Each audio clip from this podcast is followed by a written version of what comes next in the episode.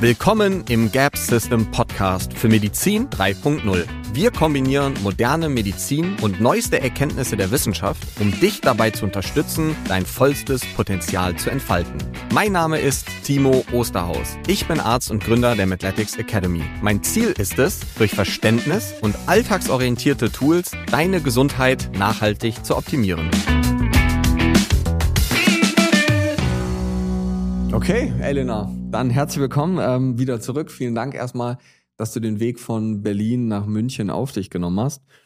Und ähm, ich möchte mit dir in der ersten Folge, wir haben ja tatsächlich noch eine zweite Folge vor uns danach, einmal über das Thema Nährstofftherapie bzw. Praxisleitfaden sprechen, so wie das ja auch, wenn ihr euch das anschaut, ähm, das neue Buch von Elena ist, welches ähm, quasi an das zweite Buch anschließt, über das wir ja schon mal gesprochen haben. Also quasi über das Buch, wo es um die Nährstofftherapie an sich geht.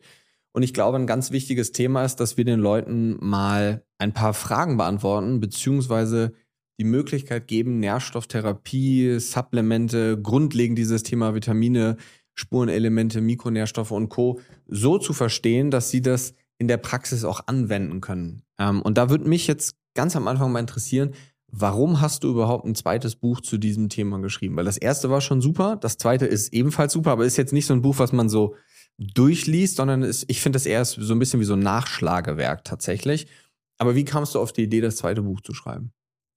Ähm, ja, ich habe eigentlich auch gedacht, dass mit dem ersten Buch jetzt die Sache klar ist und dass jetzt alle wissen, wie Nährstoffe und Hormone einsetzbar sind und zu nutzen sind. Und Natürlich ist es so, dass es ja im Krankengesundheitssystem nicht so ist, dass man jetzt einfach zu seinem Arzt gehen kann und der macht dann eins zu eins, was ich da in meinem grünen Buch vorgeschlagen habe. Und insofern, ähm, ich hatte ja dann auch mit der Veröffentlichung des Buches bisschen später dann angefangen, ähm, bei Instagram mich auch zu betätigen. Und äh, über Instagram sind dann tatsächlich auch viele Anfragen gekommen ähm, mit Fragen, wo ich dann dachte, hm, stimmt, habe ich ja noch gar nicht so erklärt. Ne? Und ich habe mir dann einfach gedacht, okay, das ist jetzt so wie die deutsche Sprache und ich habe jetzt erstmal erzählt, wie toll die ist und was man damit alles machen kann. Aber so richtig die Grammatik, wie man das jetzt macht und ob man äh, vorher irgendwie was weglassen muss und vor allen Dingen ganz viel immer die Fragen, was mit wem zusammen und bei vielen Frauen auch eher so ein bisschen zu viel Angst aus meiner Sicht. Und dann habe ich gedacht, okay, also Menno, Mist, dann äh, schreibe ich es jetzt nochmal praktisch. Hatte dann auch überlegt, soll ich jetzt nochmal einen Kurs machen, irgendwie online, aber das fand ich auch alles so anstrengend. Und da ich jetzt wusste, wie man das mit dem Buch macht und der, Vertrag, äh, der Verlag dann auch daran Interesse hatte, war das dann irgendwie sehr schnell dann auch umgesetzt. Also mhm. ich habe ein paar Fehler, die ich beim ersten Buch gemacht habe, nämlich zu viel zu schreiben, habe ich dann nicht gemacht. Und mir war wichtig, dass einfach die Menschen, die jetzt vielleicht nicht uns haben und ähm, ich kann halt auch nicht noch mehr Menschen in der Praxis persönlich behandeln, dass die erstmal mit den Nährstoffen, denn die kann man ja alleine kaufen, vielleicht noch mal irgendwie mehr Anleitung haben, wie sie dann ohne Ärzte oder vielleicht auch mit einem Arzt, der guten Willens ist, wie man da praktisch vorgehen kann. Mhm.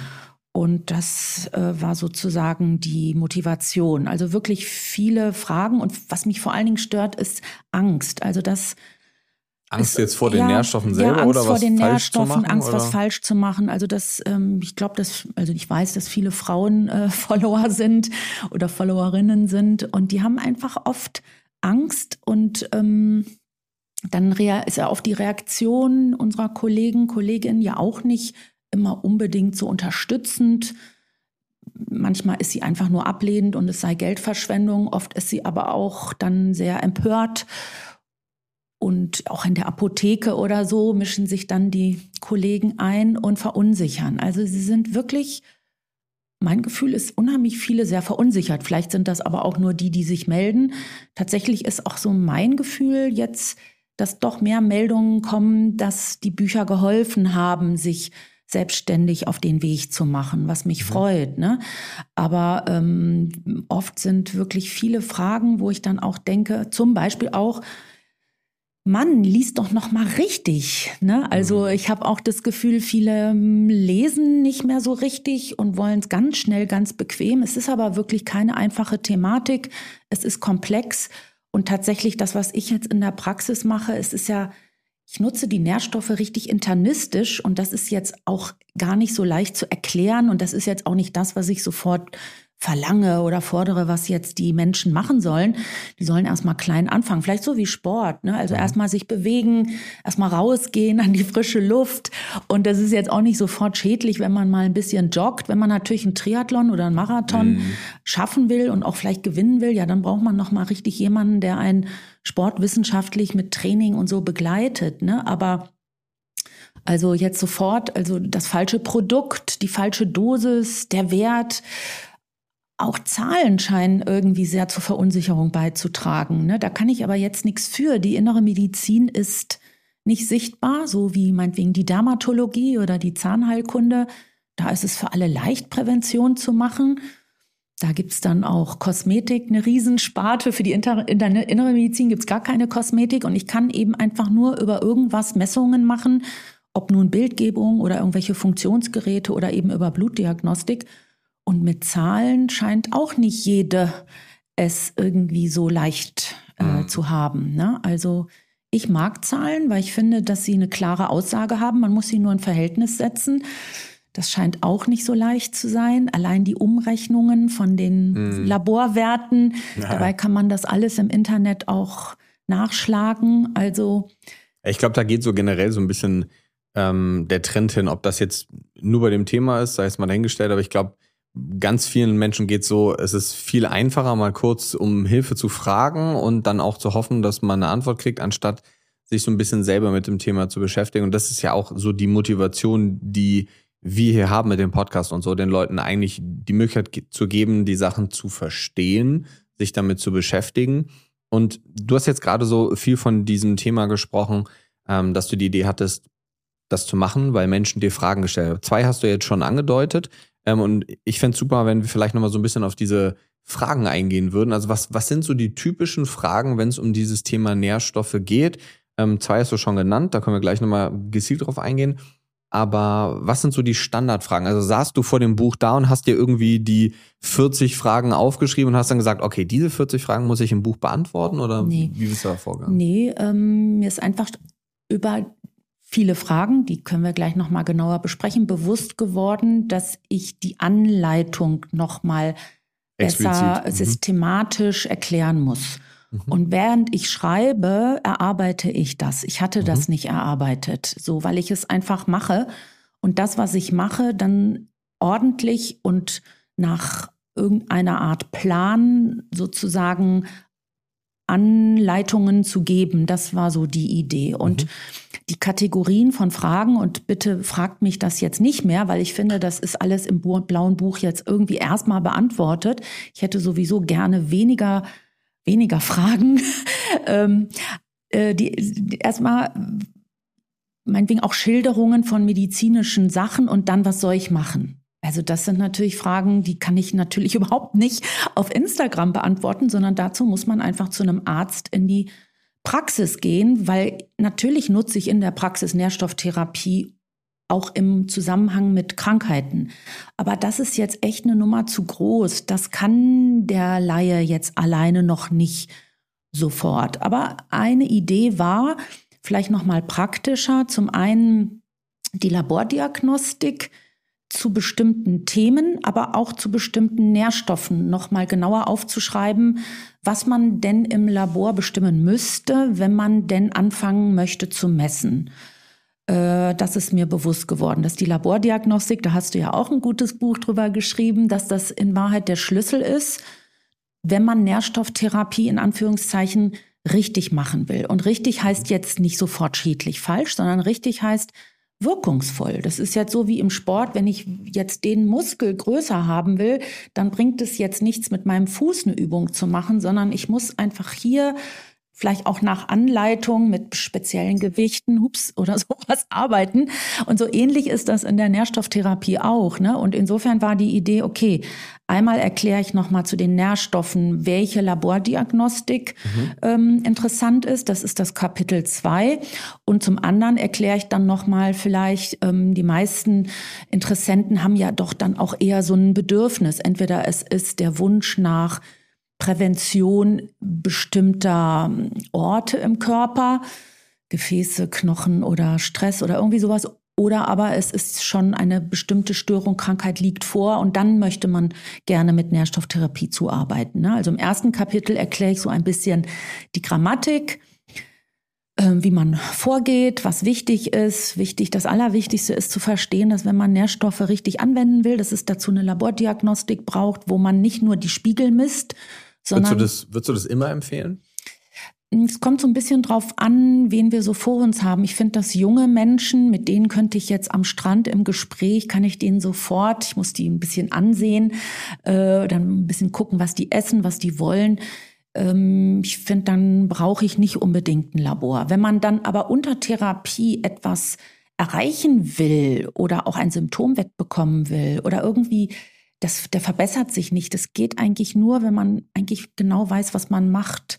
Mhm. Also kann man vielleicht vergleichen wie Blutdruck messen. Ne? Also manche Menschen, ältere Menschen, die dann auch viele Krankheiten haben, die brauchen vielleicht drei, vier Blutdrucksenker, um dann einen Zielwert zu erreichen. Der muss jetzt vielleicht auch nicht so super niedrig sein, wie ich das bei jungen Menschen äh, erwirken möchte, ja. Aber es, ich, ich finde schon, dass wenn man richtig Nährstofftherapie machen möchte und vor allen Dingen die nutzen möchte in einem medizinischen Kontext, geht es nicht ohne zu messen, mhm. weil nur so kriegt man eine Dosierung raus, die im Zusammenhang Sinn macht. Mhm. Also man muss mehreres Wissen kombinieren. Man muss das klassische universitäre Wissen mhm. über Tod, Krankheit und Organversagen und was da die Laborwerte machen, verbinden mit meinetwegen der Nährstoffspiegel-Sichtweise mhm. äh, ähm, plus dazwischen so ein paar Funktionswerte und das hängt alles miteinander zusammen und ja, das kann ich alles durchdenken oder rechnen. Das könnte man auch digitalisieren und auch abgeben an vielleicht jemanden, der das für einen alles ausrechnet. Aber erstmal ist das schon etwas, diese Messung ist wichtig. Und tatsächlich diese ganzen Menschen, die Angst haben vor Schaden, was ja auch durch die Medien auch immer, immer, immer wieder unterstützt wird, falsch, ähm, kriegt man ja nur weg, wenn ich rational, objektiv nachmesse und das Gegenteil beweise.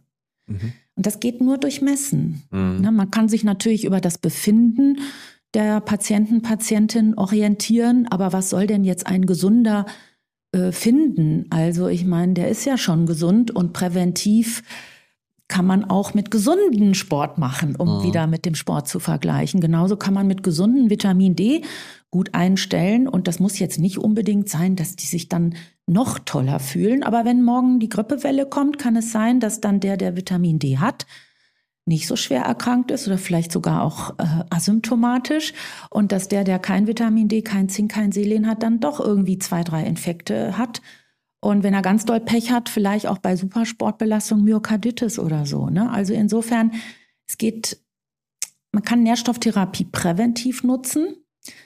Man kann sie so halb präventiv bei schon kurativen Ansätzen nutzen und man kann sie in Wahrheit, das geht aber jetzt eher dann doch nur in der Praxis mit Ärzten zusammen, richtig kurativ begleitend nutzen zur klassischen pharmakologischen Medizin. Also es sind wirklich interessante Stoffe. Ich meine, sie sind essentiell.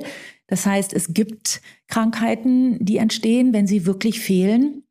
Insofern, wieso sollen sie nicht umgekehrt auch für die Gesundheit nützlich sein? Also ja, ich, ich glaube, das ist, äh, das, das ist ein guter so logisch, Punkt, aber um es wird nicht, es ist nicht Teil der äh, universitären klassischen Herangehensweise in der Medizin. Ne? Also wir lernen ja die Gesundheit, die mhm. Physiologie und dann lernen wir die Pathologie und in der Pathologie gehen wir dann sofort zur Pharmakologie. Und wenn dazwischen etwas ist, dann ist es das Verhalten der Menschen. Die sollen gefälligst gesünder essen, sich gesund verhalten und Sport machen und dann noch entspannen und meditieren und was weiß ich. Am besten den ganzen Tag sich nur noch mit sich selber beschäftigen. Mhm. So ist aber nicht unser Leben in Deutschland mit der Arbeitswelt und so auch auf der Welt, so wie im Moment alles ist. Ne? Also ist das unrealistisch und es wird dazwischen wird weder die Hormone werden irgendwie therapeutisch genutzt, noch werden Nährstoffe therapeutisch genutzt. Es wird dann immer nur von Nährstoff direkt Ernährung das war ja auch äh, interessant. Das erste Buch, das Grüne, war ja zwar auch mal ganz kurz auf der Spiegel Bestsellerliste immerhin, aber in der Kategorie, Kategorie Ratgeber Ernährung. Mhm. Leben, Essen, Essen und Trinken oder so. Ne? Das heißt, es wird gar nicht verstanden, dass ich nicht über Ernährung schreibe, sondern äh, der Punkt war ja, dass ich über sich schon gesund ernährende Frauen überhaupt nur drauf gekommen bin, dass da trotzdem noch im Körper etwas ist, im Stoffwechsel, gerade wenn im Rahmen der Wechseljahre die hormonelle Situation sich verändert, was über die Ernährung nicht zu kompensieren ist, auch wenn sie gesund ist, was auch ja. immer das dann bedeutet, ja. Da kommen wir gleich eh nochmal mhm. zu, weil da habe ich so zwei, drei Stichpunkte von dir oder Statements mal rausgeschrieben. Ich glaube, dass, ähm, dass das unter Ernährung fällt, liegt eher an der wirtschaftlichen Komponente, weil wenn man sich so Nahrungsergänzungsmittel, Supplemente zum Beispiel anschaut, die werden ja auch nicht als Medikamente und Co. eingestuft. Die werden ja auch nicht so geprüft wie Medikamente, sondern die fallen ja in dieses Nahrungsmittelgesetz und dadurch fallen die eben unter Nahrung oder Ernährung und kann natürlich sein, dass das Buch deswegen da auch eingeordnet wird. Ähm, ich glaube, zwei Dinge, die ich auf jeden Fall mal aufgreifen möchte, auch wenn ich eigentlich auf was ganz anderes hinaus will, aber du hast so viele Sachen gerade gesagt. Ähm, ich schreibe mir ja zwischendurch immer ein paar Sachen auf. Ähm, ich glaube, was ganz wichtig ist, und das ist ja auch, wovor ich größten Respekt habe bei dir, ähm, aber ich glaube, das ist trotzdem wichtig, einmal so ein bisschen von der anderen Seite aufzurollen, weil du hast jetzt ja zum Beispiel viel mehr Erfahrung als ich. Also du hast einen Facharzt, du hast in der Klinik gearbeitet lange, das habe ich ja gar nicht so in dem Kontext. Das heißt, du hast eine unglaublich große erfahrungsmedizinische Laufbahn hinter dir und machst das Ganze jetzt natürlich auch in der Praxis. Klar, ich mache das jetzt auch lange, aber jetzt natürlich nicht in demselben Kontext wie du. Und ich glaube, ähm, und du hast gerade eben so zwei, drei Sätze gesagt. Und die Sätze ist, glaube ich, ganz wichtig, dass man die nochmal aufgreift, weil der eine oder andere versteht diesen Satz vielleicht jetzt falsch. Ich sehe das nämlich schon. Ähm, weil du hast gerade sowas gesagt, ja, es gibt ja Erkrankungen, jetzt Skorbut zum Beispiel, oder hast du jetzt nicht erwähnt gerade eben, aber wäre jetzt eine Möglichkeit, ne, bei einem Vitamin, Vitamin C ist es ja, glaube ich, ähm, wenn Vitamin C gar nicht vorhanden ist, so war das ja bei Schifffahrern früher, die dann kein Vitamin C gegessen haben und dann haben die Skorbut bekommen, dann hat man denen wieder Vitamin C gegeben und dann hat dann doch mit den Zähnen und mit dem Zahnfleisch plötzlich alles wieder funktioniert. Und du hast jetzt gerade so einen Rückschluss gezogen von, ja, wir wissen ja, dass wenn wir diesen Vitaminmangel haben, diese Erkrankung zustande kommt und dann ist es ja logisch, dass dieser Stoff, also wir wissen ja, Vitamine sind essentiell, aber ich glaube, dieser, dieser weitere Schritt, und das ist dann diese therapeutische und behandlungsmedizinische Facette, die du auch hier ansprichst. Wir haben ja de facto zu diesem therapeutischen haben wir super wenig Belege. Also wir haben halt ganz wenig Daten, wir haben ganz wenig Studien dazu und das ist ja auch fein, das ist ja auch okay. Ähm, und wir sind ja, wieso komme ich jetzt auf das Thema? Weil wir, wir haben ja vorher darüber überlegt, ob wir über so ein, zwei medizinische Artikel sprechen, kommen wir ja ganz am Ende auch nochmal dazu.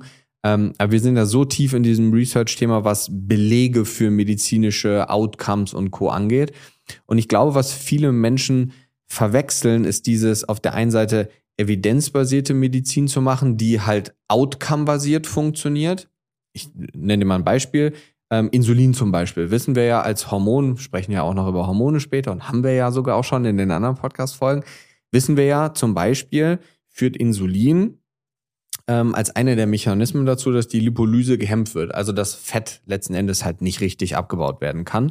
Und das ist jetzt ein Mechanismus. Eigentlich würde man sich jetzt da hinsetzen und sagen, okay, wenn ich jetzt Zucker esse und Insulin ausgeschüttet wird, kann Fett nicht abgebaut werden. Wenn ich mir aber die wissenschaftlichen Belege am Ende des Tages angucke und es gibt eine Gruppe von Menschen, die essen kohlenhydratreich und welche, die essen kohlenhydratarm und die haben beide dieselbe Kalorienzahl, dann nehmen die auch gleich viel ab was vom Mechanismus her gar keinen Sinn ergeben würde eigentlich, wenn man sich nur auf diesen Mechanismus beruht.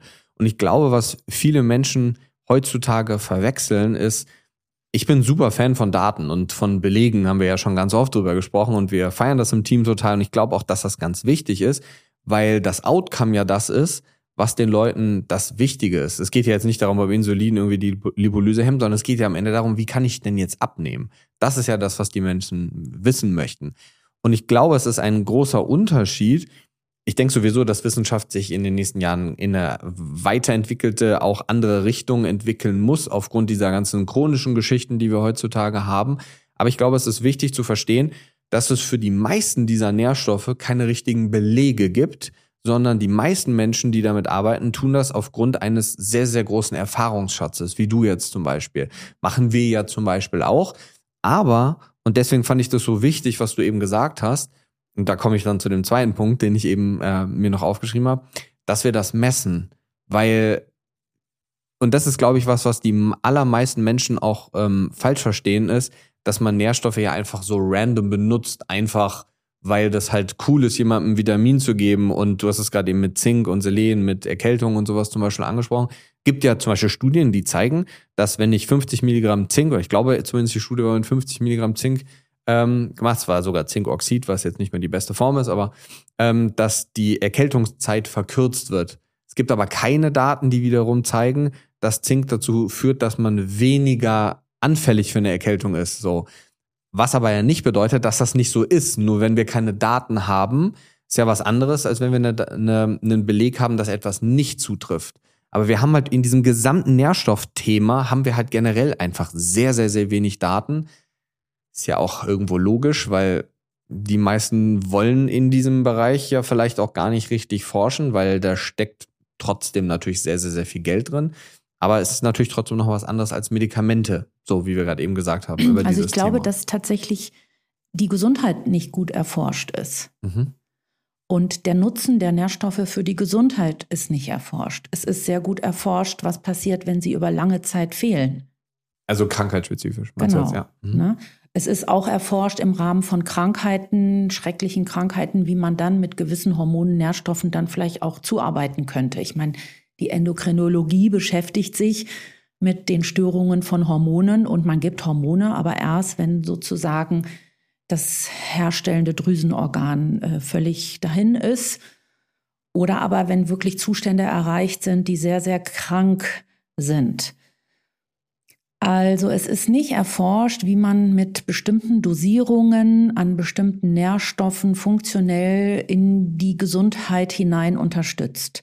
Und ich glaube, die größte Lücke, die eben dazu auch nötig wäre, wäre bessere und frühere und breitere Labordiagnostik zu machen. Ich finde sowieso, dass die Diagnostik generell in unserem System nicht so gut ist wenn die Sache nicht klar ist. Also wenn die Sache klar ist und äh, wir sehen sozusagen schon anhand der äußeren Kriterien, was Sache ist, dann ist es nicht so schwer, ähm, Zusammenhänge zu erarbeiten, vor allen Dingen durch die Bildgebung CT und fünf Laborwerte.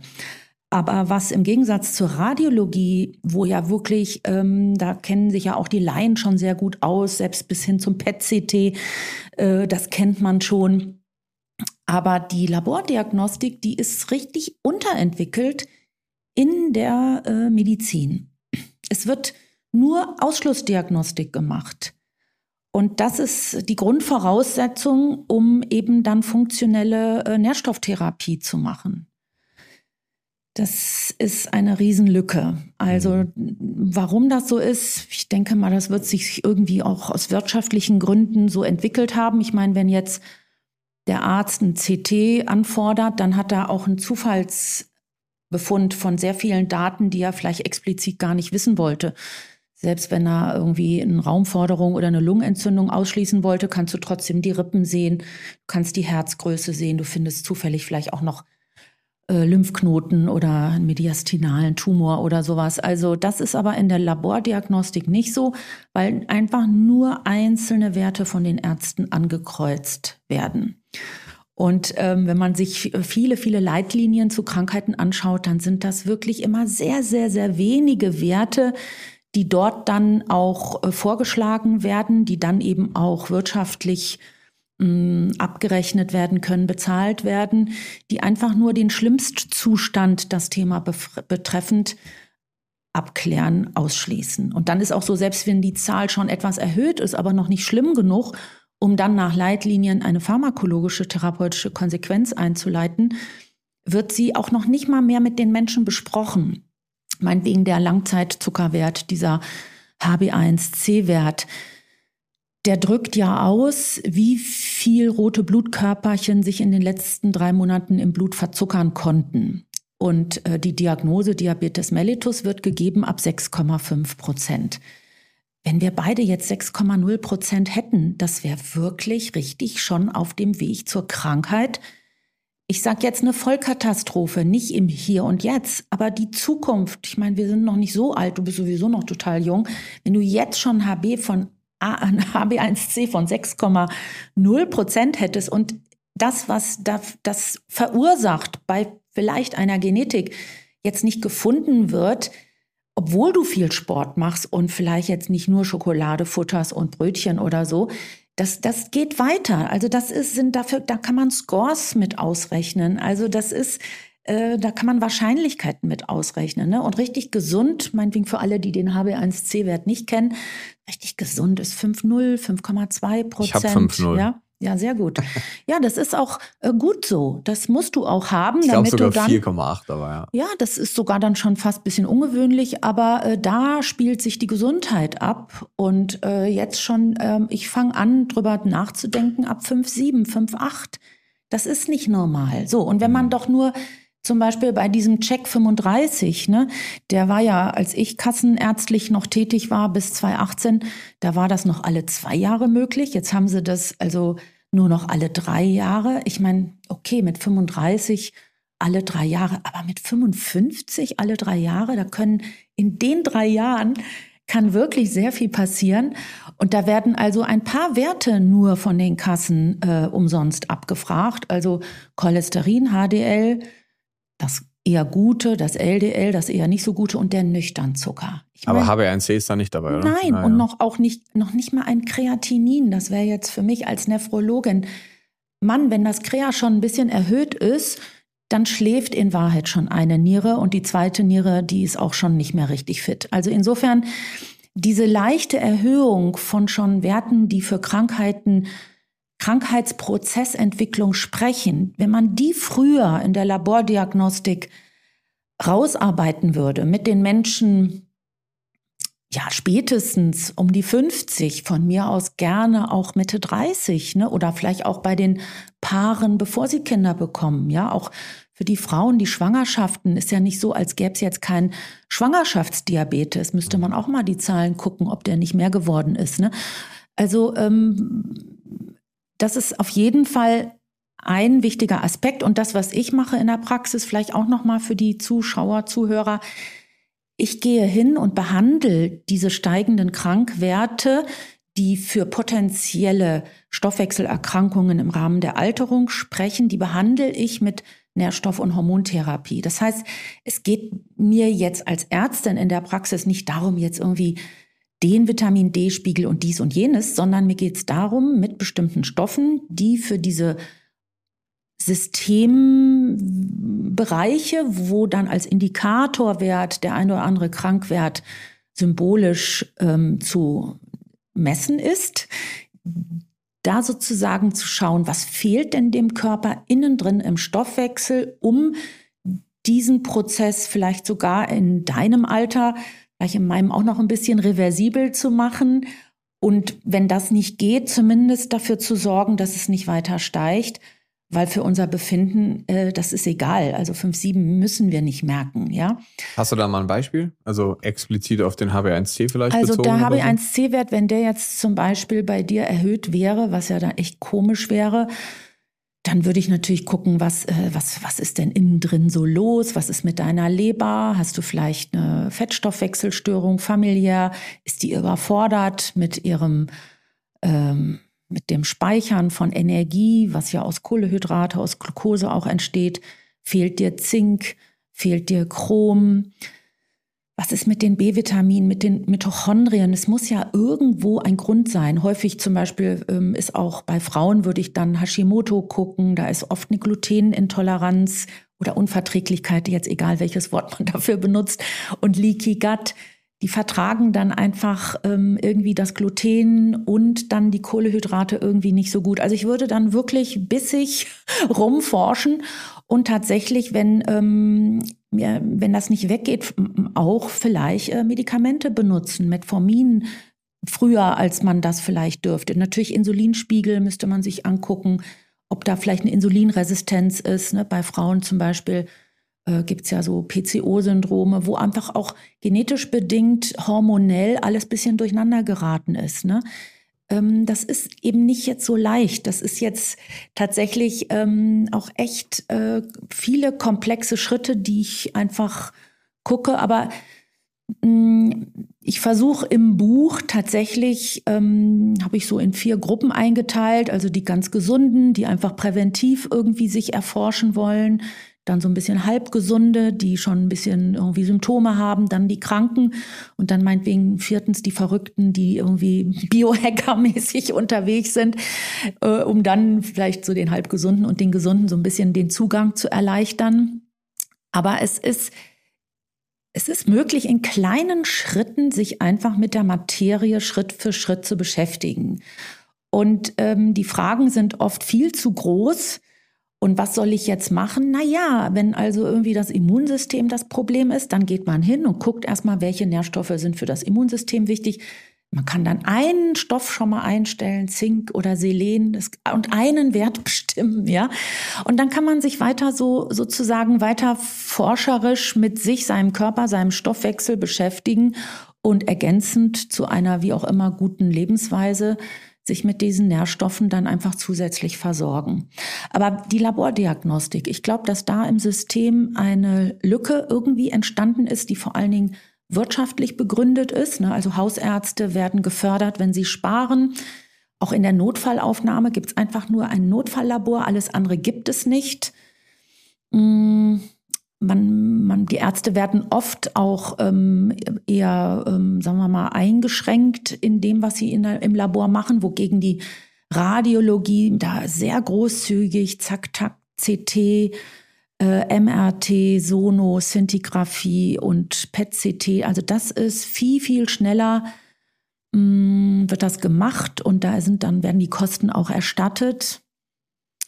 Aber in der Labormedizin, das ist anders aus. Und so angewandte labormedizinische Gedanken, dass man sozusagen rausrechnet, wer bist du denn und was ist dein Potenzial, dann gibt es ja, man könnte ja noch so viel interessante Informationen aus dem Labor hinzunehmen. Genetik, Epigenetik, Urin, Stuhl, Speichel, Atem. Ne? Also, ähm, aber erstmal allein das Blut, das reicht schon, um auch erstmal einen richtig guten Überblick zu bekommen. Also wenn man richtig todkrank ist, sieht man das im Blut. Und wenn man das dann nicht sieht, dann ist man erstmal nicht lebensbedrohlich irgendwo krank. Ne? Äh, ja, jetzt nicht jeder Krebs, das kann man jetzt nicht immer im Blut sehen, aber man kann unheimlich viel im Blut sehen und auch sehen, was man nicht sieht.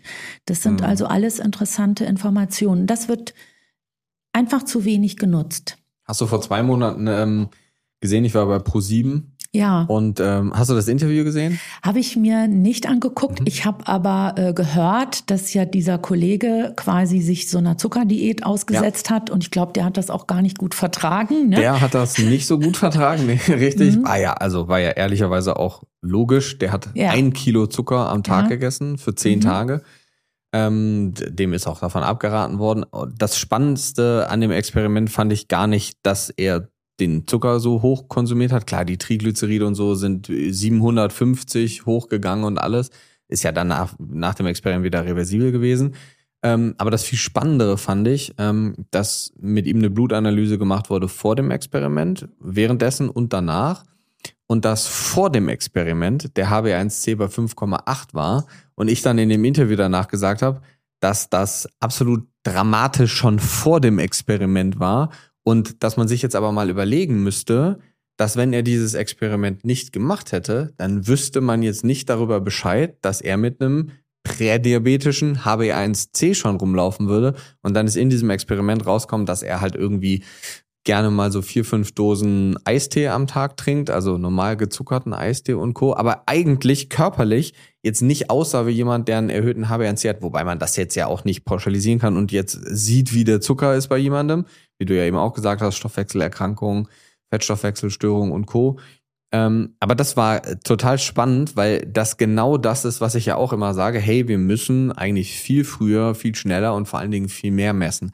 Was würdest du denken, Ähm, wie ist so die Datenlage, was präventive Diagnostik angeht? Ich weiß, du weißt es wahrscheinlich nicht, aber deswegen frage ich dich. Also weil ich weiß es bestimmt nicht so gut recherchiert wie du, aber sie muss schlecht sein, weil sonst kann ich mir nicht erklären, dass es so ist, wie es ist. Das weil ich finde es super spannend, wo du gerade mit der Radiologie das Thema gesagt hast. Mhm. Weil es gibt zwei, drei, vier, gerade vor ein paar, ich glaube vor knapp zwei Jahren, großes Cochrane Review, also super gute, ähm, aussagekräftige Daten, die rausgekommen sind mit großer Meta-Analyse, wo die Aussage am Ende ist, dass präventive Diagnostik keinen Sinn ergibt. Und dann, und das haben mir viele Leute dann geschickt vor irgendwie ein paar Monaten und dann irgendwelche Ärzte wieder darüber geredet, dass es also keinen Sinn ergibt.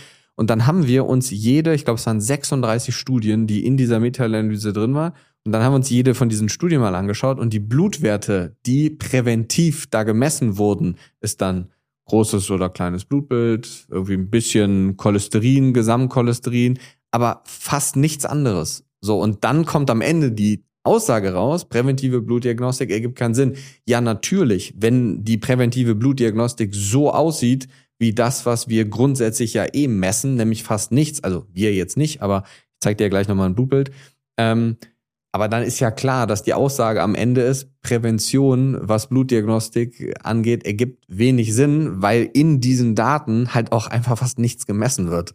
Und das ist, finde ich, tatsächlich eine Aussage, die schwierig ist. Und wenn man dann aber nicht einsteigt in diese Studien, dann sieht man nämlich am Ende wieder nicht, wie man das eigentlich bewerten soll.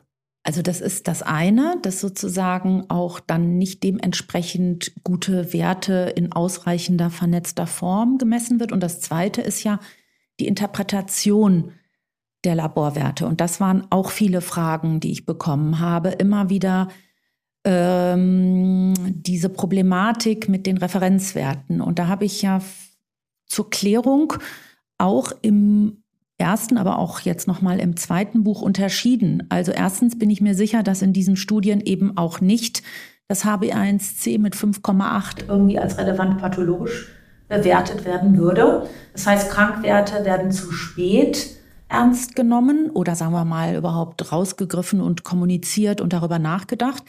Dann gibt es ja ähm, viele Werte, die nenne ich Gesundmachwerte, die man normalerweise oft in der Medizin nicht macht zum Beispiel Vitamin B12 oder auch das 25 OH Vitamin D, 1,25 ist ein Schlüsselwert. Und da ist es so, dass die Referenzwerte ja eher so der normalen mangeligen Norm statistisch in der Bevölkerung vorliegend entsprechend. Und da entsprechen. Und wenn man dann dort unter Therapie dann außerhalb der Referenz wäre, bei B12 oder Folsäure oder Selen, dass dann die Ärzte, die das sehen, aber eben auch die Patienten, die sich mittlerweile vielleicht auch trauen, Laborwerte selber zu kaufen. Und wenn dann die Referenzwerte aber von Gesundmachwerten überschritten werden, viele Nährstoffe, auch ein paar Hormone, dann hat man sofort Angst und wird ähm, verunsichert. Das heißt, zum einen Werte werden spät, zu spät ernst genommen und mit Diagnosen beziffert und zum anderen Nährstoffe und Hormone werden entweder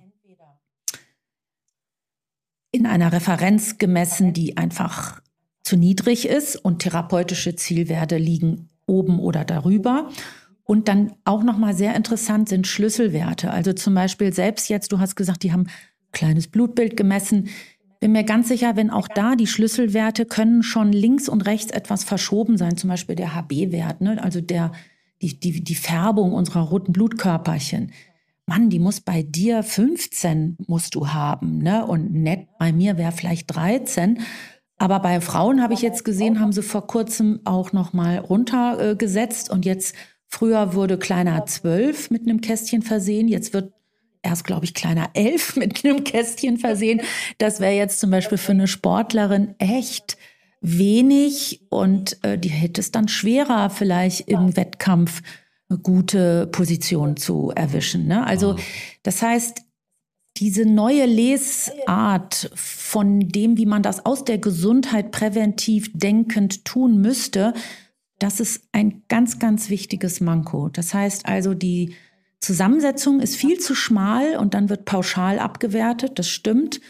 Und aber auch die feine Ausleseart. Und die beschreibe ich im Buch ganz gut. Also ich habe dann in dem blauen Buch, da habe ich am Ende so eine äh, Tabelle und dann habe ich versucht, ist manchmal nicht so leicht, immer so entweder ist ein K, ein Krankwert, ein Gesundmachwert oder ein Schlüsselwert, dass dann die Menschen verstehen, wie sie in Zukunft, wenn sie sich Laborwerte kaufen oder von ihren Ärzten bekommen, bekommt man meistens drei, vier, fünf, sechs Krankwerte, dass man dann da mit meinem Buch nachlesen kann und schauen kann, aha, bin ich denn wirklich gesund? Sind denn meine Werte wirklich tippitoppi für mein Alter und ähm, vielleicht auch über mein Alter hinaus jung? Ja. ja.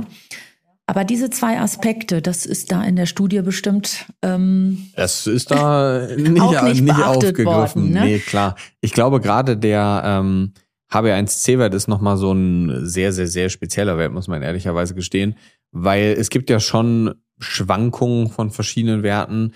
Ähm, auch da, wie gesagt, dadurch, dass man diesen einen Artikel und ich habe vor drei Tagen einen großen, einen großen Podcast zum Thema Schilddrüse aufgenommen und man sieht zum Beispiel, dass es starke Schwankungen vom TSH-Wert gibt, jetzt auch nach Erkältung zum Beispiel, ja, also dass der TSH-Wert sich nach oben anpasst, ähm, ist ja auch physiologisch, ist ja auch normal, so soll das auch sein. Deswegen ist aber natürlich der Abnahmezeitpunkt super relevant und wichtig. Aber, und das ist, glaube ich, beim HbA1c-Wert was ganz, ganz Besonderes, was eigentlich jeder weiß, der so aus diesem Bereich kommt, aber trotzdem oft nicht betrachtet wird. Das ist ja ein Langzeitwert, der unterliegt ja nicht tagesabhängigen Schwankung plötzlich, sondern du brauchst ja zehn Wochen in dem Experiment zum Beispiel mit dem Jenke, hat sich der HbA1c-Wert gar nicht verändert in diesen zehn Tagen. Der, weil es waren halt nur zehn Tage, obwohl er trotzdem so viel Zucker zu sich genommen hat. Und es braucht ja diese lange Zeit. Und gerade deshalb finde ich es auch beim HbA1c-Wert so absurd, dass von einem also dass bei einem 0,1 plötzlich eine Diagnose steht und 0,1 davor keine, weil das ist so, weißt du, wenn jetzt jemand zu mir kommt und der sagt, er macht jetzt 100 Kilo Kniebeugen, also er macht eine Kniebeuge mit 100 Kilo drauf, dann weiß ich über diesenjenigen ja ganz viel. Nämlich ich weiß, dass er wahrscheinlich sehr oft Kniebeugen macht und sehr stark ist. Also das ist ja nicht etwas, was nur an dem Tag dann gut ist, sondern ich weiß, was er die letzten vier, fünf Monate davor auch gemacht hat. Und das weiß ich beim HB1C-Wert auch, weswegen es gerade da so sinnvoll wäre, viel früher anzusetzen, weil wir da diese Schwankung nicht haben. Und ich glaube gerade, und das habe ich ja auch geschrieben, ähm, im Buch Referenzwert ist wahrscheinlich sowieso mit eines der größten Probleme, die wir, was Individualmedizin angeht, also wenn man sich das anschaut und betrachtet, ist das wahrscheinlich eines der größten Probleme. Auf diese Gesamtpopulation bezogen kann das natürlich Sinn ergeben für verschiedene Daten und Co. Aber, und auch das ist total spannend, ähm, man sieht, dass, wenn man sich Schilddrüsenwerte zum Beispiel anschaut, müsste es eigentlich von Süden nach Norden in Deutschland andere Referenzbereiche geben, aufgrund dessen, dass es im Norden anderen Mangel an verschiedenen Nährstoffen in den Böden gibt als im Süden, weswegen es ein TSH-Gefälle gibt, zum Beispiel innerhalb von Deutschland. Und wenn man sich auch so TSH-Werte anschaut, waren die vor zehn Jahren die Referenzbereiche anders. Ja, also die waren nicht so breit, wie sie jetzt sind, sondern deutlich schmaler, was auch logisch ist, wie du es gerade gesagt hast, diese Referenzbereiche passen sich ja an aufgrund dieser statistischen ähm, Breite, die wir dann einfach haben und je nachdem, wie viele Menschen ich versuche jetzt bewusst nicht zu sagen, wenn wir kränker werden, werden die Werte breiter. Theoretisch ist es natürlich so, aber das ist jetzt ja keine richtige haltbare Aussage. Das ist jetzt so eine Vermutung, die irgendwie dahinter steckt. Aber ich glaube, das ist was, was ganz viele auch verstehen dürfen, dass wir auch bei den Referenzbereichen, auf die sich ja sehr, sehr, sehr viele beziehen, das sind ja keine studienbewiesenen Bereiche, sondern das ist ja Statistik, nichts anderes. Und das was, was glaube ich ganz, ganz viele ähm, falsch verstehen. Und das ist zum Beispiel auch was, was ich mir total gut vorstellen kann, dass das so wahrscheinlich eine der primären Fragen war, die du wahrscheinlich immer noch bekommst, weil das kenne ich ja auch als Frage. Ja, wie werte ich das jetzt aus? Wie ist es? Aber es ist natürlich auch schwierig, sich einen Wert isoliert anzugucken und diese, diese Gesamtheit irgendwie nicht zu verstehen am Ende, weil es ist ja dann irgendwie doch was anderes, wenn der LDL-Wert äh, so semi-gut ist und der HDL-Wert ist hoch, aber das LP klein a ist niedrig oder es ist dann plötzlich wieder was ganz anderes, wenn der Wert dann hoch ist beim LP klein a. Also vom Grundtenor her spielt ja schon bei den meisten Werten spielen ja schon andere Werte noch eine Rolle. So, und deswegen ist natürlich das, also finde ich, eine komplexe Sache, aber deswegen brauchen wir viel mehr von solchen Büchern und von solchen Themen. Ja.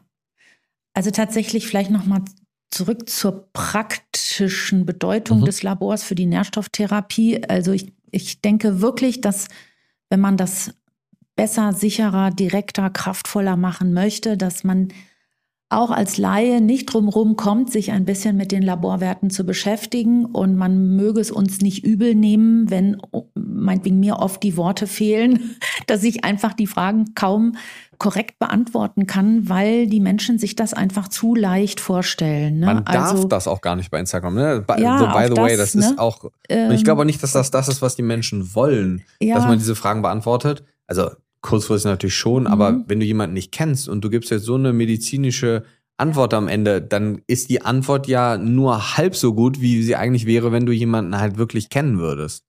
Also ich habe schon versucht, diesem Problem irgendwie sowas wie näher zu kommen, indem ich also erstens versuche, durch die Nennung konkreter Werte aus den zwei Referenzlaboren oder Standardlaboren, die ich habe, einfach dort die Zahl zu nennen, mit der ich gute Erfahrungen gemacht habe. Und auch das ist vielleicht interessant zu wissen, ist es wirklich auch nicht so leicht von Labor zu Labor die Werte zu vergleichen. Wo das ganz gut klappt, sind diese klassischen Standardwerte, die man eben auch in der Ausschlussmedizin gerne macht. Ich würde auch sagen, dass man da aus dem Ausland dann die Werte vergleichen kann. Aber äh, ich hatte keine andere Möglichkeit, es praktisch zu machen, als konkret die Werte zu nennen, mit denen ich gute Erfahrungen gemacht habe. Ne? Und ähm, manche von diesen Werten, gerade auch was die Nährstoffspiegel betrifft, die sind auch einfach noch gar nicht standardisiert. Und da äh, ist es tatsächlich noch mal schwieriger, äh, unterschiedliche Labore zu ähm, vergleichen. Also ich habe gesehen, du arbeitest mit ähm, ganz Immun, glaube ich, zusammen. Unter anderem, ne? aber auch mittlerweile hier mit dem mit Augsburger. Dem EM, auch mit Augsburg, auch EMD. Also das ist wirklich, ich, ich kann das nicht ändern. Ich habe wirklich viele Jahre gebraucht, um auch mich mit den Werten wohlzufühlen. Ja. Mhm. Ich kann das nicht anders erklären. Das ist ein riesen ähm, Apparat, so ein Labor. Da sind unheimlich viele Möglichkeiten für Fehler es wird ja immer noch alles in der Praxis abgeholt. Dann muss die Präanalytik muss naja. stimmen. Das ist wahnsinnig viel Arbeit. Manche meinen dann auch, ich soll mal jetzt mal eben sagen, welche Laborwerte man bestimmt. Nee, soll man das blaue Buch lesen. Da steht dann zu jedem, denke ich mal, größeren Thema auf jeden Fall ein paar Ideen drin. Aber das ist wirklich ein komplexer Vorgang. Ja, das kann sicherlich in der Zukunft mal alles viel einfacher werden. Aber noch ist das richtig analog. Äh, meine Mitarbeiterin bereitet alles vor, äh, Zettel digital. Dann ähm, wird das abgenommen. Der Mensch muss immer auch immer die gleiche Zeit. Ich mache das immer morgens, immer zwölf Stunden nichts gegessen haben, bitte nur Wasser trinken. Morgens, ich messe immer ohne irgendwas. Ist vielleicht auch noch mal wichtig, wenn also jemand Hormone nimmt, bitte vorher keine Hormone, auch nicht machen Gel schmieren, so. mhm. gar nichts. Ne? Andere Praxen machen das anders. Wichtig ist, dass die Praxis selber, wo man das bestimmt, einen Plan hat und ein System, so dass man dann auch zwischen den Individuen die Werte vergleichen kann. Nicht nur zwischen dem einen, einen, ne, aber auch auch da.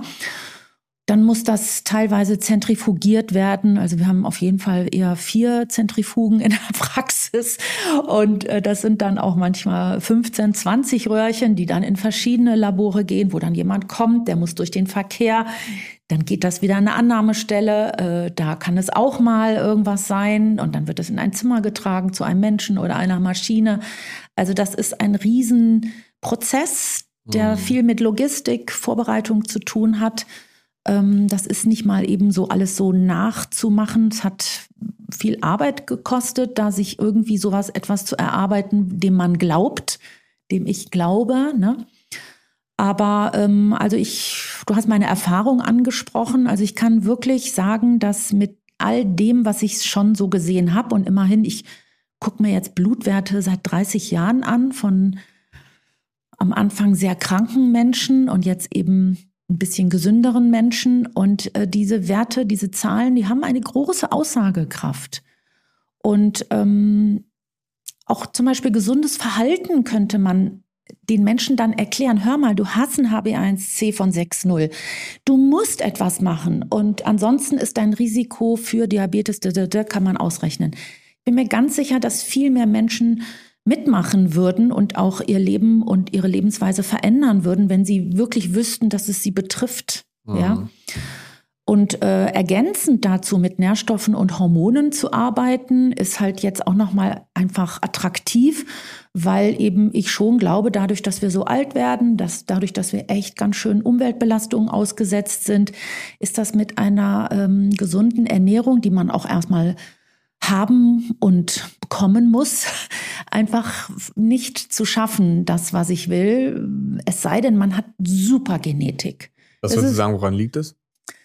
Also ich finde, dass tatsächlich viele so genetisch auch einfach ein paar Schwachstellen aufweisen. Also ich bin ja als Internistin an ähm, Vermeidung von Folgen von altersbedingten Stoffwechselerkrankungen interessiert, weil erst die Folgen unsere Lebensqualität einschränken und uns im schlimmsten Fall zu einem Pflegefall machen.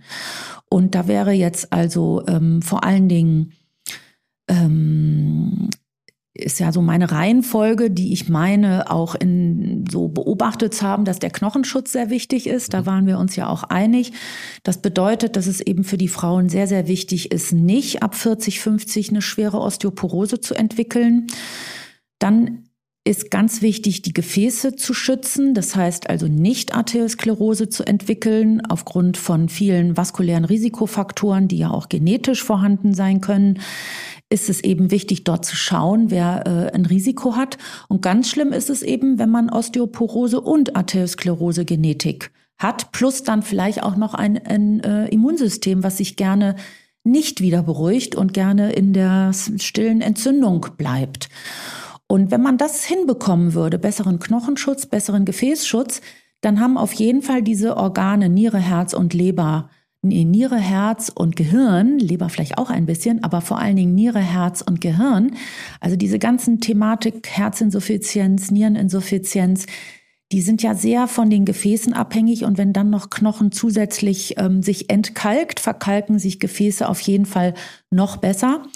Und damit könnte man dann doch sehr viel Stürze, sehr viel Frakturen, Schmerzen, trombembolische Ereignisse, Schlaganfall, Herzinfarkt und dann vielleicht auch das Thema Demenz hinter unseren Tod hinausschieben. Mhm. Also misst du diese Genetik oder? Also ähm, man kann es schon. Es ist dann halt einfach noch mal eine Kostenfrage. Mhm.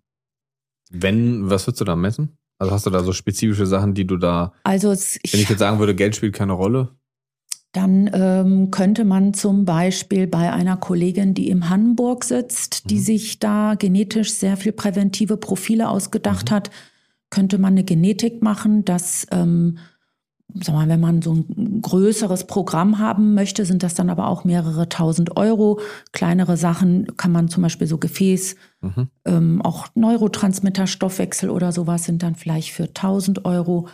Also mhm. man kann das schon, man kann auch beim IMD zum Beispiel oder auch in den Laboren so auch teilweise Genetik, meinetwegen Hämochromatose oder äh, zum Beispiel auch interessant sind die Enzyme von der zweiten Entgiftungsphase mhm. in der Leber. Man kann also auch so einzelne Sachen. Fakt ist, oft brauche ich die Genetik gar nicht mehr, weil wenn ich in der Bildgebung ja schon Osteopenie, Übergang zu Porose habe, plus erhöhten Abbauparametern, ist ja klar, dass da etwas vorliegen muss, was vielleicht im Vergleich zur Freundin oder Schwester irgendwie schneller vorangeht. Erst mhm. recht, wenn die Frau vielleicht auch nicht geraucht hat und sich ganz gut ernährt, dann ist da einfach was Genetisches. Ne? Der Punkt ist, man sieht die Genetik nicht so wie bei uns in der Derma die Hautfarbe mhm. oder meinetwegen hier bei den Männern die Haare oder ähm, mm, ja, Augenfarbe oder so, ne, sondern das ist alles, was, was man über Bildgebung und oder Labor ausarbeiten muss, wo Genetik ist. Aber man kann also, also es ist nicht, es ist kein Problem, an Antworten zu kommen, wenn man Fragen hat. Hm, ja, das ist, das, das ist, ist, nicht richtig. das Problem. Die Diagnostik liegt rum und wird nicht benutzt. Ja, äh, sie ist teuer, noch ist sie teuer, aber früher waren auch Videorekorder teuer und jetzt haben wir sie alle in unseren Smartphones. Also sobald etwas viel benutzt werden würde, würde es ja auch dann für die Masse günstiger werden. Ne? Also da gibt eine schöne, ähm, schöne Statistik, die glaube ich noch sogar signifikanter ist als Videorekorder in dem Beispiel, ähm, nämlich Genanalysen, die du gerade eben angeschaut hast. 2020, ähm, also jetzt die, das Endstadium dieser Untersuchung ist 2020 gewesen, meine ich. Und der Start war ähm, ungefähr 2000 und da sieht man den Preis von einer kompletten Gen- oder Genomsequenzierung, die ungefähr bei einer Million lag am Anfang und jetzt reden wir so von knapp 1000 noch was Euro die deutlich runtergegangen ist, aufgrund dessen, dass das halt immer mehr Menschen gemacht haben. Ja, ich denke auch, dass die Prozesse, die haben sich ähm, sehr automatisiert. Genau, klar, ne? natürlich, also, absolut. Also die Technologie dahinter ist natürlich auch viel, viel, viel effizienter und besser geworden, klar. Also man kann ähm, sehr, sehr viel machen. Ne? Also man kann auch mittlerweile ja auch in der Onkologie jede einzelne Tumorzelle total molekulargenetisch sozusagen personifizieren, um zum Beispiel in einem schwereren Verlauf einer onkologischen Erkrankung vielleicht nochmal über so eine Analyse irgend so ein ganz geheimes Hast du schon mal was Genmittel gehört? Steht finden, hier ne? gar nicht auf meiner Liste, aber wo wir gerade darüber reden. Hast du schon mal was von Liquid Biopsy gehört? Also ich habe drüber gelesen Mhm. und ähm, tatsächlich ähm, auf dem GESAM-Kongress jetzt letzten Sommer war auch eine Firma dort, die meint, äh, sowas zu können. Mhm. Habe ich aber äh, mit mir selber mich selber noch noch nicht gemacht, ja. getraut. Weil wir wollten das machen. tatsächlich Mhm. ähm, mal ausprobieren in der Praxis, aber es ist gar nicht so einfach, da dran zu kommen und das dann wirklich am Ende auszuprobieren. Also letzten Endes ist das ja nur eine, also so, wenn ich richtig verstehe, eine Messung von kleinsten mRNA-Partikeln oder DNA-Partikeln, ähm, aber so tief bin ich da selber noch nicht drin, von, also Genompartikeln ähm, von Krebszellen letzten Endes. Und die werden halt irgendwie im Blut sequenziert, werden gemessen und aufgrund dessen kann man irgendwie dann einen Rückschluss aufgrund dieser Zelle auf den Tumor schließen. In Amerika ist das schon sehr, sehr, sehr groß. Also ich habe in Deutschland tatsächlich noch niemanden, deswegen kam mir das jetzt nämlich gerade in den Sinn, gefunden, ähm, der das schon mal gemacht hat, wirklich. So. Und ich würde das selber einfach super gerne mal probieren, weil ich schon mir vorstellen kann, dass das in den nächsten zehn Jahren sicher eine spannende Geschichte werden wird. Also ähm, Ich meine, es wäre ja phänomenal, wenn man Ja. über eine Blutuntersuchung Mhm. herausfinden könnte, ob man irgendwo schon. Frage ist dann natürlich die therapeutische Konsequenz. Absolut ne? klar. Ja, ja, Und, das ist ähm, richtig. mit psychisch ist das auch nicht so ohne. Mhm. Ähm, vor allen Dingen, wenn du dann nichts findest, was du dann irgendwie tun könntest. Und dann bist du natürlich sozusagen in einer Mühle drin. Mhm. Aber ich denke schon, dass das die Zukunft werden wird, weil auch da analog jetzt zu dem, was ich ähm, meinetwegen zu Osteoporose und Arteriosklerose denke, da braucht es ja auch 10, 20, 30 Jahre. Und natürlich kann ich, sobald der Knochen mit dem Verlust von Östrogen anfängt, sich mehr aufzulösen, kann man das im Blut messen. Und äh, je nachdem, wie dann das Standing ist und wie der Knochen sozusagen zu Beginn der Postmenopause ist, kann man sich dann natürlich hochrechnen, was dann mit dem Knochen passiert. Und Osteoporose richtig schlimm, die also meinetwegen auch richtig behandelt werden muss in der Osteologie, das ist ein Prozess von 10, 20, 30 Jahren. Okay, da wüsste ich jetzt, was ich tun soll. Wenn ich jetzt aber eine Krebszelle finde und ich Mhm. weiß jetzt also, hm, vielleicht in fünf Jahren kriege ich irgendwo einen Tumor, bräuchtest du im im Prinzip Antikörper oder Biologicals, irgendwas, um dann diese Krebszellen sozusagen auch wieder wegzubekommen. Also ich glaube, Wobei man schon ja auch, also ist jetzt aber ja reines Mutmaßen, natürlich schon auch gucken könnte, dass man präventiv dann mehr arbeitet. Jetzt vielleicht nicht spezifisch auf dieses Thema bezogen, aber was mir jetzt als erstes in den Sinn kommt, ist so, ähm, wir haben ja zum Beispiel, können ja auch ApoE messen, also für Alzheimer-Risiko. Ähm, und wenn wir da eine homozygo- homozygote ApoE4-Variante vorliegen haben, 18, 19, 20 Prozent erhöhtes Risiko, da weiß man ja auch nicht, dass man Alzheimer kriegt, sondern dass man halt ein deutlich erhöhtes Risiko hat. Und auch da ist ja die Frage, ob man nicht präventiv medizinisch, weil auch das ist ja ein Riesendiskussionspunkt, wenn man mit anderen Ärzten sich austauscht. Wir machen das zum Beispiel in der Praxis, weil ich das absolut essentiell wichtig empfinde zu machen. Klar, es ist ein sehr teurer Spaß, kostet, ich glaube, 140 Euro. Macht man ja auch nur einmal, jetzt nicht irgendwie alle paar Wochen wieder. Aber man weiß natürlich, wenn man sich die Daten anguckt, es gibt jetzt nicht spezifische präventivmedizinische Alzheimer-Therapien oder sowas, aber man weiß schon, dass gerade zum Beispiel Ausdauersport mit den größten Effekt auf Alzheimer langfristig haben kann, so wenn man sich die Daten anschaut. Und da wär's, das wäre ja fatal, wenn man das messen kann, finde ich, aber man nichts dagegen macht. Und auch dann, wir wissen ja ungefähr, auch wenn Alzheimer ja immer noch nicht wirklich verstanden ist, ist ja die Frage, ob das in 20 Jahren anders ist, aber wir wissen ja schon so Teilgebiete davon. Und wir wissen ja auch, womit es was zu tun hat, mit verschiedenen Tauproteinen und Co. Aber wir wissen ja, dass eben dieses ganze Thema rund um gesunden Lifestyle und so schon eine Rolle zu spielen scheint. Und ist natürlich die Frage, ob das bei so einer Liquid Biopsy langfristig ist ja ein ganz anderer Komplex, aber ich finde es trotzdem super spannend, weil das natürlich auch wieder in dieses präventiv-medizinische Messen und Co. eben reingehen würde. Ne? Lass uns nochmal zurückkommen ähm, zum Anfang zu diesen Fragen. Du hast so zwei, drei Fragen am Anfang genannt. Wir haben jetzt viel über Labordiagnostik gesprochen, wir haben so ein bisschen über die Interpretation gesprochen. Das ist auch was, da können wir jetzt ja nicht acht Stunden drüber reden, da sollen die Leute sich das Buch anschauen. Das ist, glaube ich, das Relevanteste.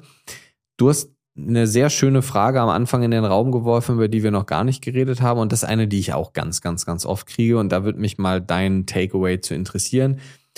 Du hast nämlich gesagt, welche Sachen man mit welchen zusammennehmen darf oder welche Sachen sollte man zusammennehmen. Ich habe da eine Meinung zu, aber erzähl gerne erstmal.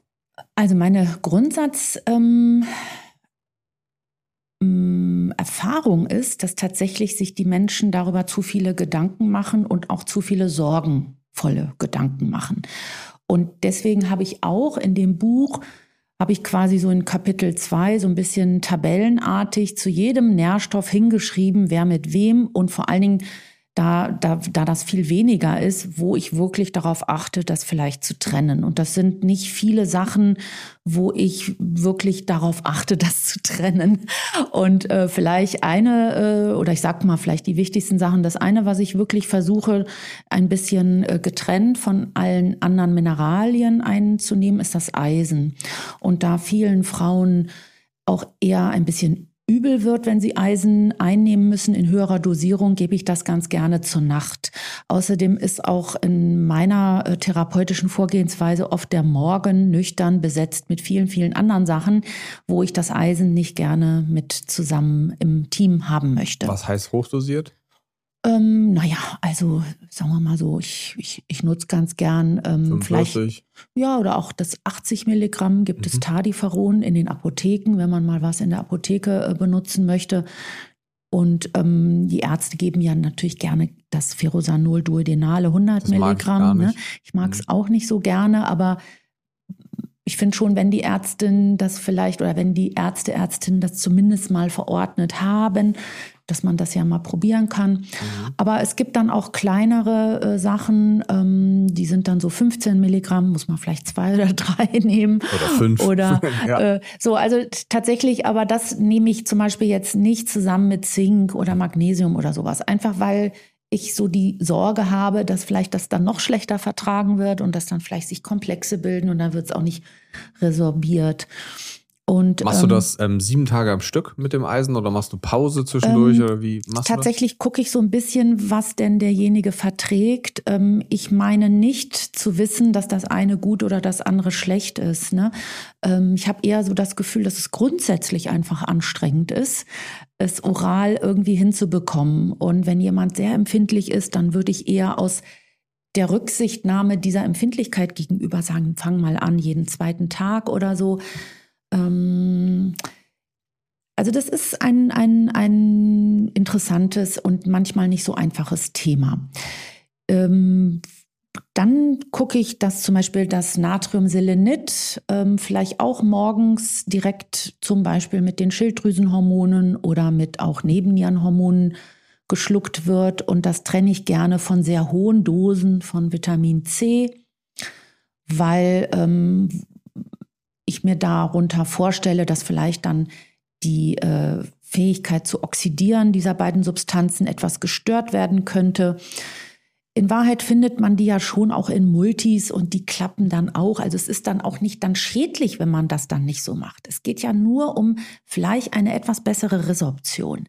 Die Menschen denken oft, man würde sich dann schaden. Also zwei Antibiotika zusammen, die dann irgendwie sich aufheben oder die einen sofort vergiften oder sowas. So irgendwie, ich weiß auch nicht. Also irgendwie ist der Misstrauen der Pharmakologie so groß, dass sich das auf die Nährstoffe überträgt. Also da ist irgendwann mal in Deutschland irgendwas vielleicht ein bisschen schief gegangen, vielleicht vor dem Zweiten Weltkrieg oder so, ich weiß es nicht. Äh, ich, ich, äh, ich, ich stelle das fest und bin selber ein bisschen erstaunt, dass es so ist. Ähm, das sind vielleicht schon mal die wichtigsten Sachen. Und dann gibt es, gibt es nicht so viel, was ich jetzt so explizit ähm, nicht zusammen haben will. Mein Problem in meiner Praxis ist, dass ich sowieso sehr, sehr viel gebe und ich habe gar nicht die Möglichkeit, das jetzt jemandem alles getrennt zu geben. Ne? Und meine Erfahrung ist, dass das schon klappt. Es sei denn, jemand individuell wird übel. Also manchen wird zum Beispiel auch etwas schlecht vom einem höher dosierten B-Komplex. Das kann dann vielleicht mit der äh, Entgiftung in der Leber zusammenhängen oder manchen wird auch übel bei Zink oder auch nach Kupfer. Also man muss eher individuell schauen und es ist nicht so sehr der Nährstoff, der jetzt sofort deutsche Verbote mit sich bringt, sondern ähm, äh, eigentlich kann man so ein bisschen machen, was geht. Und vor allen Dingen sollte man machen, was individuell für den Menschen auch im Alltag umsetzbar ist. Und das ist meine Orientierung. Also ich frage so, wann stehst du denn auf und isst du denn was und wann wäre es denn möglich, an etwas zu denken? Dann gucke ich, ob ich zwei Slots, drei oder vielleicht vier von demjenigen bekomme. Vielleicht so ein bisschen wie Sport oder Meditation, ne? dass man schaut, ja, wann sitzt du vielleicht irgendwo rum und muss mal warten und kann sich erholen, mal ein bisschen atmen.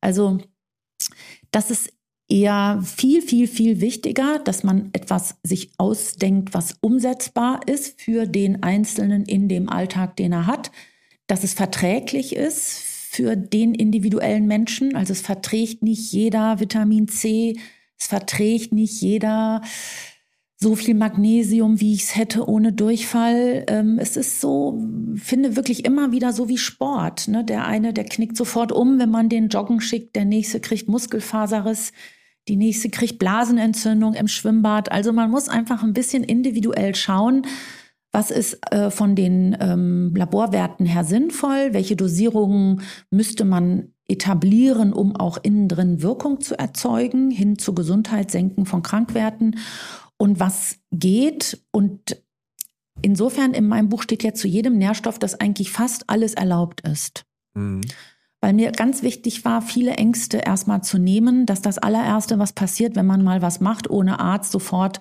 ein Schaden ist. Das ist einfach falsch. Wenn du, ähm, du hast dieses, dieses Angstthema jetzt schon so oft angesprochen, ja, das sind das Frauen. so. Es ist mehr Frauen. Also ich würde sagen, ein Großteil der Follower bei mir sind auch Frauen. Ich würde mal schätzen, so wahrscheinlich so. Vielleicht. Genau, jetzt andere, andere Altersgruppe. Also das ist auch viel das Thema Ängste spielt da eine große Rolle oder auch etwas falsch zu machen mit diesen Dingen. Und du hast jetzt ja gerade so Eisen, Natrium, Selenit. Ich hätte nämlich das, was du ganz am Anfang gesagt hast, dass man es eigentlich nicht so kompliziert sehen muss. Das hätte ich nämlich auch gesagt tatsächlich. Das ist doch gut. Ähm, alleine deswegen, weil man sieht das auch, es macht einen totalen Unterschied, ob ich Magnesiumcitrat, Bisglycinat, Taurat, Malat oder was auch immer nehme. Es wird halt über unterschiedliche Aminosäurenrezeptor sogar aufgenommen und damit je nachdem, welche Form ich nehme, theoretisch würde das so kompliziert machen. Ähm, aber das Einzige, wo ich auch kritisch bin, ist tatsächlich Eisen. Bin ich beim Selen gar nicht wirklich, ähm, aber beim Eisen auch. Und da versuchen wir auch, dass wenn wir das wirklich abends geben, ähm, dass wir das separiert von allem anderen machen. Was wir aber tatsächlich auch oft machen, ist Eisen zur Nahrung dazuzugeben einfach, auch wenn wir wissen, dass es dann schlechter aufgenommen wird, bevor aber weil wir sagen, macht, ne? genau, bevor man es gar nicht macht und die, es wird deutlich besser vertragen, weil man halt dann nicht nur Eisen letzten Endes durch den Darm hat, also ist ja nicht nur Eisen, aber trotzdem wirkt es ja dann obsipativer oder mehr über ähm, Nebenwirkungen letzten Endes, macht sowas wie Übelkeit und auch Verstopfung und Co. Und da würde ich sagen, aber es ist jetzt wieder nur, ist wieder nur Erfahrung, kann ich jetzt keine Daten nennen oder so ist es, finde ich, wird es sehr gut vertragen zur Mahlzeit, aber es wird natürlich dann weniger aufgenommen, als wenn ich es halt, Best Case wäre ja nüchtern zu machen morgens, aber das machen wir gar nicht. Ähm, also dann freue ich mich aber, dass du das ähnlich ähm, erfahren hast, weil tatsächlich draußen oft auch, finde ich, vielleicht von vielen ja, Experten, Halbexperten eher das Gegenteil behauptet wird, dass entweder nur das eigene Produkt das allerbeste sei und man dürfe dies nicht und das nicht und das sei ganz schlecht. Also ich finde schon, dass bezüglich Nährstoffe auch so in dieser Instagram-Welt durchaus zu kompliziert und ähm, ja auch wieder, als sei das so mächtig irgendwie, wenn man da jetzt irgendwie das anstatt morgens abends nimmt und immer so das Beste. Also das Beste ist das, was geht, was der Mensch macht. Und wenn dann im Labor mit der entsprechenden Dosierung Dinge sich hin zur Gesundheit bewegen, dann ist das gut. Und das reicht dann auch, ja. Ja, es ist ja sowieso nur ein Tool von ganz vielen, von vielen muss man vielen ja auch sagen. Ja. Und ich habe es dir gerade eben im Auto schon mal ähm, erzählt, als wir hierher gefahren sind. Wir haben ja auch da tatsächlich drüber nachgedacht, eine, eine Nährstoff-Supplement-Firma zu gründen. Einfach aufgrund dessen, dass wir halt selber oft so verzweifelt waren, weil es super schwierig ist in der Praxis, wenn du was empfiehlst, ein bestimmtes oder du, du empfiehlst ein Eisenbisglycinat, dann kommt als erstes die Frage, was ist das? Welches Präparat soll ich nehmen? Dann empfiehlst du sogar vielleicht ein Präparat, weil es eine individuelle Heilbehandlung ist. Dann ist das Präparat nicht lieferbar, dann musst du wieder was Neues raussuchen, dann nehmen die Leute vielleicht das Falsche am Ende des Tages. Aber ich habe mich ja auch gänzlich davon distanziert, überhaupt irgendwelche Produkte zu nennen und auch eine eigene Supplementfirma zu gründen, weil man ja trotzdem auch wenn die Intention ja eine andere ist, aber ich erzähle dir mal eine kurze Geschichte, weil das war der Moment, wo ich gedacht habe, ich werde das nie wieder machen und auch keinen Gedanken daran äh, verschwenden, eine Nahrungsergänzungsmittelfirma zu gründen, auch wenn ich Spaß daran gehabt hätte. Ähm, ich mache gerade einen Master in präventiver und funktioneller Medizin in Dresden. Und wir saßen da und wir haben so einen Film geguckt. Ähm, ich glaube, wir hatten irgendwie das Fach, was wir gerade hatten, ich glaube, es war Statistik oder es war Masterarbeit oder irgendwie sowas. Ähm, ah nee, wissenschaftliches Arbeiten, genau, das war, das war das Fach. Und wir haben so einen Film geguckt. Ich weiß nicht mehr, worum es in dem Film ging, aber ich erinnere mich ganz genau an eine Szene. Und zwar war einer der Ärzte, es ging um die Leitlinien, die aktuelle Adipositas-Leitlinie. Und einer der Mitverfasser dieser Leitlinie saß vor der Kamera und hat halt darüber geredet, welche Dinge gemacht werden sollten, wenn man einen erhöhten BMI hat oder wenn man viel Körperfett hat. Und dann hat er so ein paar Sachen empfohlen, die man machen soll, wie Weight Watchers und äh, vier, fünf andere Sachen noch. Und dann hat sich dieser Reporter nach diesem Interview oder vielleicht wusste er es auch schon vorher, hingesetzt und hat sich diesen Verfasser angeguckt. Der war halt ein Teil dieser Ärzteschaft, die diese Leitlinie geschrieben haben. Und es waren irgendwie fünf oder sechs Ärzte, die diese Leitlinie geschrieben haben. Und es waren fünf oder sechs Programme, die empfohlen wurden. Und jeder dieser Ärzte, der in dieser Leitlinie mit drin war, dem gehörte eines der Programme. Und die haben also alle die Programme empfohlen, die in dieser Leitlinie drin standen. Und klar, die haben argumentiert und haben gesagt, ja, aber wir haben die Programme geschaffen aufgrund dessen, dass wir dieses Problem gesehen haben. Aber selbst bei mir hat das diesen diesen, dieses Gefühl ausgelöst in diesem Moment, dass ich gedacht habe, ja, aber vielleicht empfehlen die das auch gerade in der in der Leitlinie, ja, also in dieser 400 Seiten Leitlinie zu Adipositas stand das halt dann drin. Und das ist ja jetzt kein Instagram-Empfehlungscode, sondern das ist ja jetzt wirklich pure Medizin. Aber ehrlicherweise sollte da auch nicht so ein Unterschied zu sein. Und das hat so ein schlechtes Gefühl ausgelöst in diesem Moment bei mir, dass ich gedacht habe, ich weiß gar nicht, ob ich das glauben soll, was der dann gesagt hat über diese, über diese Herangehensweise.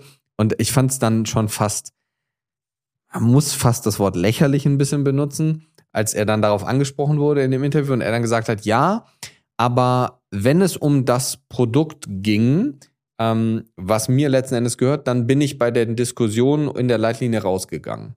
Und wenn es um die Produkte der anderen ging, jeweils derjenige, dem das Produkt gehört hat, der ist dann aus dem Raum rausgegangen. Und da habe ich dann auch gedacht, so, ja, kann sein, aber es erzeugt ein Gefühl nach außen. Und ich, und wie, von einem Jahr hätte ich was ganz anderes gesagt. So, ja. Aber ich finde schon, ich weiß nicht, ob Ärzte das machen sollten, ob Ärzte sowas empfehlen sollten, ob Ärzte solche Firmen besitzen sollten, ob Ärzte mit solchen Firmen zusammenarbeiten sollen. Ich weiß es nicht, weil ähm, und ich sage das als jemand, der das ja zu einem Teil selber früher getan hat. Ähm, aber ich finde, das erzeugt immer eine gewisse Befangenheit. Und ich glaube nicht, dass wir die in der Rolle, in der wir uns befinden, klar sind wir auch Menschen irgendwo, ne? nicht nur Ärzte.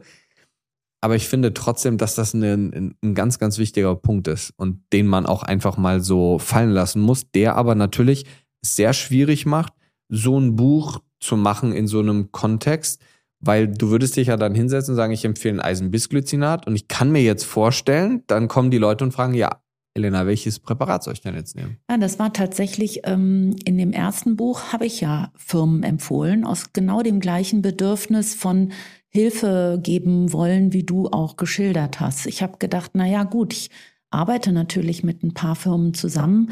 Ich äh, habe von denen nichts, aber ich wollte einfach irgendwie den Menschen einen Anfangsstarthilfe geben, womit sie auf jeden Fall erstmal ohne Gefahr beginnen könnten. Und dann fand ich irritierend, dass trotzdem ganz viele Fragen kamen. Ja, äh, Frau Doktor, welches, welche Firma würden Sie denn empfehlen? Und dann habe ich gedacht, äh, ich habe doch schon geschrieben, was mit welchen Firmen ich zusammenarbeite. Und dann war ich schon auch ein bisschen wütend oder sagen wir mal doch ein bisschen wütend. Und dann habe ich gesagt, okay, das heißt, ähm, ich schreibe in dem zweiten Buch gar keine Firma mehr. Ich werde nichts mehr empfehlen, weil mir ganz wichtig ist, dass ich einfach besser erkläre, wie man gut einkauft und äh, was sozusagen vielleicht auf der Packung stehen sollte und was nicht. Und ich meine, irgendwie Menschen können ja auch Möbel nachhaltig kaufen und Äpfel können sie auch äh, äh, kaufen. Warum sollen sie nicht denn jetzt auch lernen, irgendwie gute Nährstoffprodukte zu kaufen? Und wir sind ja hier in Deutschland auch irgendwie ganz gut versorgt mittlerweile mit guten Firmen. Die finde ich auch sehr gut außen schreiben, was drin ist und vielleicht auch was nicht drin ist. Das war tatsächlich vor 15, 10 Jahren anders.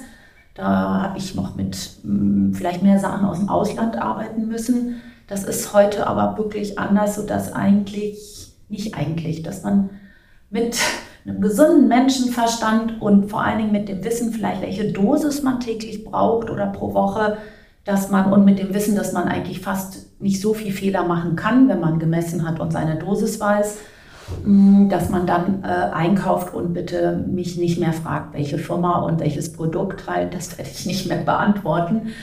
Äh, aber diese Erfahrung habe ich auch gemacht und ich finde es auch als Ärztin, Ärzte, für uns Ärzte sehr, sehr schwierig mit diesen Produkten. Und wobei ich auch mir wünschen würde, etwas zu haben, was ich vielleicht selber irgendwie äh, entworfen habe, wo ich dann ganz sicher bin, dass äh, Misstrauen nicht angebracht ist. Ne? Aber das interessiert mich tatsächlich. Mich interessieren Produkte gar nicht. Mich interessiert ähm, die Idee einfach Menschen zu beschützen vor dem, was im Moment so getan wird, als sei das ganz normal und eben unser Schicksal. Und immer ist nur der Einzelne verantwortlich, indem er einfach sich noch gesünder ernähren muss. Und ähm, irgendwann hast du auch mal gefragt, woran liegt das, dass ich daran glaube, dass die Ernährung nicht reicht. Ich denke, ein ganz wichtiger Punkt ist tatsächlich unsere Umwelt. In, inwiefern? Also ja, was meinst du? Schadstoffe? Ja, oder? wir sind ähm, also man kann ja mittlerweile äh, auch ähm, Umweltgifte über die Blutwäsche rauswaschen und kann dann die Eluate untersuchen. Und tatsächlich ähm, auch Menschen, die jetzt nicht irgendwie ein ganz schreckliches Leben haben und die jetzt auch nicht schrecklich Chronik Fatigue haben, sind belastet mit Glyphosat, mit Plastik, mit Schwermetallen, mit ähm, Pestiziden, mit Dingen, die ich gar nicht aussprechen kann. Insofern, ähm, das ist etwas, das hat es so bestimmt vor 30 Jahren noch nicht in unseren Körpern gegeben. Und das braucht tatsächlich vor allen Dingen ja auch Ausleitungstransportmittel. Und das sind zum Beispiel sehr viel Mineralien, die als Kofaktoren wirken, um Niere und Leber zu helfen. Auch das, was geht, vieles geht gar nicht, auch über Urin oder Stuhlleber wieder rauszubekommen. Also das ist ähm, noch nirgends in der Medizin wird das erforscht, was die Umweltbelastung, Klimawandel wird immer nur so getan, Temperatur sei so ein Problem ne? und Hitzetote und so. Aber äh, das, äh, das, was ja den Klimawandel verursacht hat, meinetwegen die Landwirtschaft, die industrielle äh, Lebensmittelherstellung, die Tierhaltung und so, dass das eben auch nicht nur Folgen für die Tiere hat und die Pflanzen, sondern eben auch für unsere Körper. Also das wird noch viel zu wenig beachtet. Und ich glaube, dass das mit ein großer Grund ist, warum die Ernährung nicht reicht. Sie ist voll mit Dingen, die früher nicht drin waren. Na, Thunfisch ist quecksilberbelastet. Ähm, gewisse Kakaobohnen sollen Cadmium belastet sein. Reis Arsen belastet. Also richtig gesunde Nahrungsmittel sind belastet. Das heißt, ähm, das ist das eine und da gibt es, glaube ich, auch ganz guten Daten für. Es ist auch nicht mehr an Nährstoffen das drin, was vielleicht mal vor 30, 40 Jahren drin war. Oder Milch ist auch nicht mehr Milch, so wie man das früher vielleicht auf dem Bauernhof hatte von drei Kühen, ja, oder auch Brot ist auch ein anderes Lebensmittel geworden durch verschiedene Prozesse, die ich teilweise auch gar nicht überblicke. Aber es fängt ja schon vom Saatgut über Boden, über dann Transport, Herstellung. Also da ist ein Riesenunterschied zu dem, was ähm, eigentlich unser Körper mal gewöhnt gewesen ist über mhm. viele, viele Jahre. Ne? Ich glaube, du hast gerade einen, einen Fakt angesprochen, den ich vor zwei, drei Jahren auch immer so gesagt habe, den ich jetzt, glaube ich, so ein bisschen differenzierter oder anders sehe. Das ist mit den Nährstoffen, die in den, ähm, in den Lebensmitteln drin sind. Ich glaube nämlich nicht, dass das so gut bewiesen ist tatsächlich. Ähm, also ich glaube das trotzdem auch, dass das so ist, aber das ist trotzdem nicht so richtig bewiesen. Ähm, weil wenn man, es gibt schöne Untersuchungen zum Beispiel von der ETH Zürich, wenn man sich da anguckt, wie so der Gehalt und der Nährstoffanteil von Selen in den Böden ist, dann sieht man, dieser Selengehalt nimmt ab. Aber jetzt muss man sich diese Daten dann mal anschauen und das sind dann modulatorische Hochrechnungen. Also wir sehen dann, da wird verglichen das Jahr, ich glaube es war 1980 bis 1999, also diese 19 Jahre wurden dann moduliert hochgerechnet auf 2080 bis 2099, wie sich dieser Gehalt dann verändert innerhalb der Jahre, aufgrund dessen, dass wir wissen, was wir von 1980 bis 1999 verloren haben. Und da sieht man, dass gerade in Europa der Gehalt an Selen so modulatorisch um 9% abnimmt. Das klingt jetzt erstmal nicht so viel, aber neun oder zehn knappe Prozent mehr oder weniger zu haben, ist natürlich schon ein deutlicher Unterschied. Vor allem, wenn es um so Dinge wie Selen, Schilddrüse, wo wir eh viele Probleme haben, denn man mittlerweile sieht, dass Schilddrüsenunterfunktion gerade bei Frauen deutlich nach oben geht in den Verhältnissen.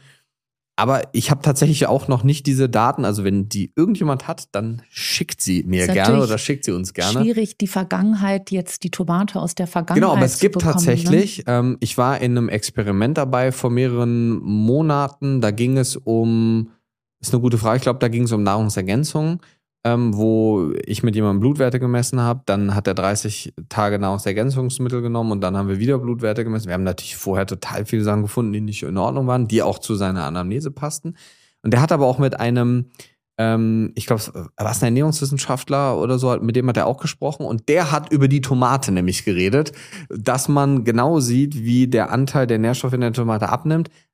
Aber ich habe diese Daten immer noch nicht gesehen. Von daher ist es schwierig. Aber vom Geschmack her würde ich schon sagen. Genau, weil ähm, was ich nämlich auch sagen würde. selber merken, dass sich was verändert hat. Absolut. Und Vergleich das ist nämlich genau das, Jahren, was ne? ich auch so sehe. Jetzt also, weiß ich nicht mehr hundertprozentig, wie mit 15 so ein Apfel aussah. Ich glaube, da ist es schwieriger für mich ich als mich noch für ganz dich. Gut erinnern. Ja. ja Aber wenn wir uns so einen Apfel angucken heutzutage, der ja riesengroß ist zum Teil äh, im Verhältnis, wo Gentechnik und Co. plötzlich eine Riesenrolle spielt, ich glaube schon, dass das ein großes Problem ist, auch so dieses Glyphosat. Ich meine, Glyphosat wurde früher zugelassen als Antibiotikum eigentlich so. Ja, klar, dass das jetzt nicht Weiß so optimal nicht. ist, mhm. wenn das jeder von uns irgendwie zu sich nimmt.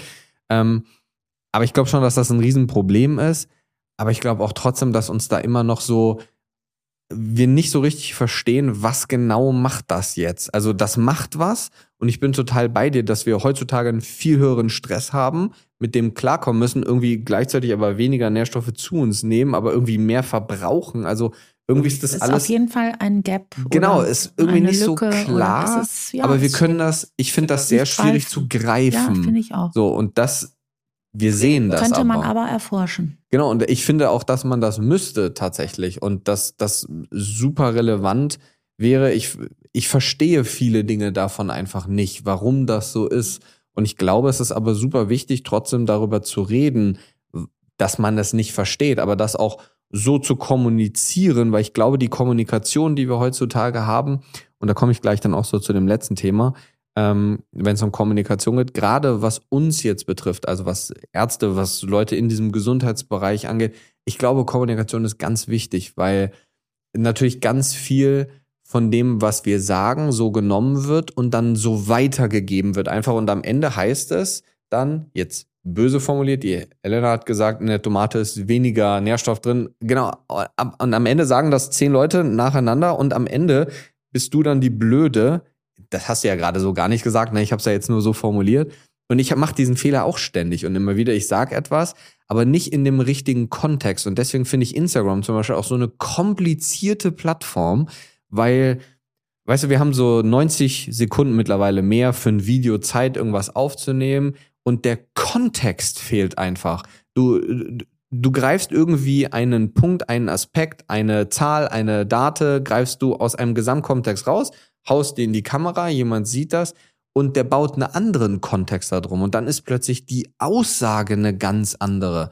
Aber ich glaube, es ist ganz wichtig, dass wir, weil, und das soll jetzt gar nicht böse klingen für jeden, der das jetzt hört, die meisten Menschen verstehen ja von dem, worüber wir reden. Wir versuchen das jetzt ja sehr einfach und plakativ zu machen, weil das ja so wichtig ist.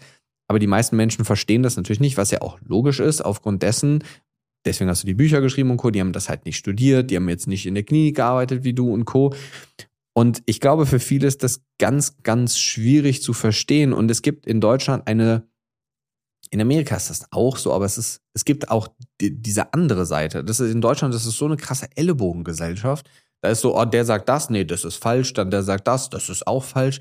Wir müssten uns viel mehr gemeinsam hinsetzen und über die Dinge reden und halt offen sagen, so, hey, das, ich sehe da irgendwie ein Problem, aber ich verstehe das nicht. Kann mir das irgendeiner erklären oder kannst du mir vielleicht helfen? So, und ich finde das super wichtig, dass man über diese Dinge redet, aber vielleicht auch einordnet und sagt, ich sehe das und meine Erfahrung sagt das und das, aber ich habe da irgendwie keine Daten, die mir das belegen und ich verstehe das auch nicht. Weil die Leute rennen ja am Ende dann draußen rum und verwechseln kurzfristige Wirkungen mit langfristigen Wirkungen, was ja völlig unterschiedliche Dinge sind. So, ja, kurzfristig gesehen, was macht Sport? erhöht die Entzündungswerte, macht insulinresistent, erhöht den Blutdruck, erhöht die Herzfrequenz. Das Immunsystem wird runter. Das ist ja alles schlechte Sachen. Da wird man jetzt ja sich hinsetzen und sagen, oh, die Mechanismen verstehe ich, Sport ist schlecht und erhöht langfristig das Herz-Kreislauf-Risiko. Das macht ja langfristig das genaue Gegenteil. So, und ich glaube, es ist super wichtig, dass diese Kommunikation eben in eine richtige Bahn eingeordnet wird, gerade was ein so noch nicht so bewiesenes Thema wie diese Nährstofftherapie und Co. angeht, weil wir dann eine viel, wie sagt man, viel mehr Offenheit dafür bekommen und auch viel schneller weiterkommen, glaube ich. Mhm.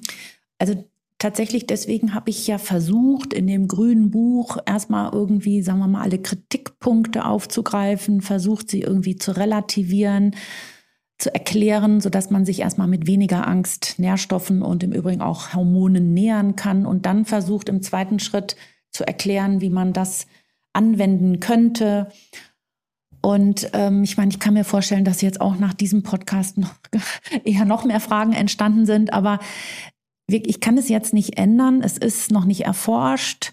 Es ist ähm, tatsächlich ein anderer, eine andere Herangehensweise. Ich versuche, die Gesundheit zu gestalten und versuche jetzt nicht primär Menschen zu retten, die krank sind, sondern es ist erstmal der Versuch, ähm, über die Labordiagnostik herauszubekommen, wer was, warum nutzen könnte in puncto Nährstofftherapie und Hormontherapie ergänzen zu allem anderen, was Sinn macht. Und das kann auch schlimmste Schulmedizin sein, das kann Sport sein, das kann Umzug sein, eine Ernährungsänderung. Und ich hoffe einfach, dass, sagen wir mal, mit unseren Informationen erstmal die Menschen verstehen, dass es einfach nicht so einfach ist, da jetzt einfach schwierigste Fragen mal eben so zu beantworten, dass ähm, man sich wirklich Mühe geben muss, man muss lesen, man muss sich wirklich nochmal mit der Thematik etwas näher befassen. Dann ist wichtig, vielleicht mit kleinen einzelnen Dingen zu beginnen, die einfach zu einem passen, die man schon immer vielleicht mal machen wollte. Wichtig ist zu wissen, dass man in Labore gehen kann, dass man dort Laborwerte kaufen kann, dass das also nicht etwas ist, wo man nicht rankommt, wenn ein Arzt nicht mitspielt. Ja, ich kann mir vorstellen, auf dem Land ist es schwieriger als in der Stadt. Auch vielleicht wichtig zu wissen ist, ich glaube, dass das jetzt auch so eine Welle ist, auf der wir ähm, surfen oder reiten. Das heißt, Viele Kollegen in deinem Alter werden sich nicht mehr so, wie das in meinem Alter war, einfach jetzt sofort in die Kassenmedizin stürzen, sondern die sind kritisch. Die wollen irgendwie gestalten und wollen nicht nur irgendwie reparieren und verwalten. Das heißt, ich bin voller Hoffnung, dass die äh, Ärzte, Ärztinnen, die jetzt nachkommen, sich mehr mit funktioneller Medizin und auch mit Prävention beschäftigen. Also ähm, es ist komplex, da kann ich jetzt nichts machen. Produkte ist nicht das Problem, die Dosis ist wichtig, die findet man nur übers Labor. Ähm, wenn jemand super krank ist, dann ist es schon wichtig, das mit den Ärzten zu besprechen, weil es dann vielleicht im schlimmsten Fall als erstes Geldverschwendung ist. Es ist nicht sofort Schaden und es ist auch nicht unwichtig, mit den Ärzten ähm, auch einen gemeinsamen Weg zu beschreiten. Und auch dafür habe ich die Bücher geschrieben, dass man sie, sagen wir mal, auch einem Arzt vielleicht mal schenken kann. Und immerhin habe ich ja die Erfahrung und dadurch vielleicht auch eine gewisse Glaubwürdigkeit, dass das, was ich da beobachtet habe, auch vielleicht ein interessanter Aspekt sein könnte. Ne? Also insofern ähm, vielleicht erstmal so ein bisschen zusammengefasst ja. die Schwierigkeiten, die das Ganze mit sich bringt. Und äh, insofern, ich freue mich, dass wir schon mal irgendwie zumindest uns das Gefühl geben, dass wir doch eine ähnliche Wahrheit bearbeiten und auch gefunden haben. Ne?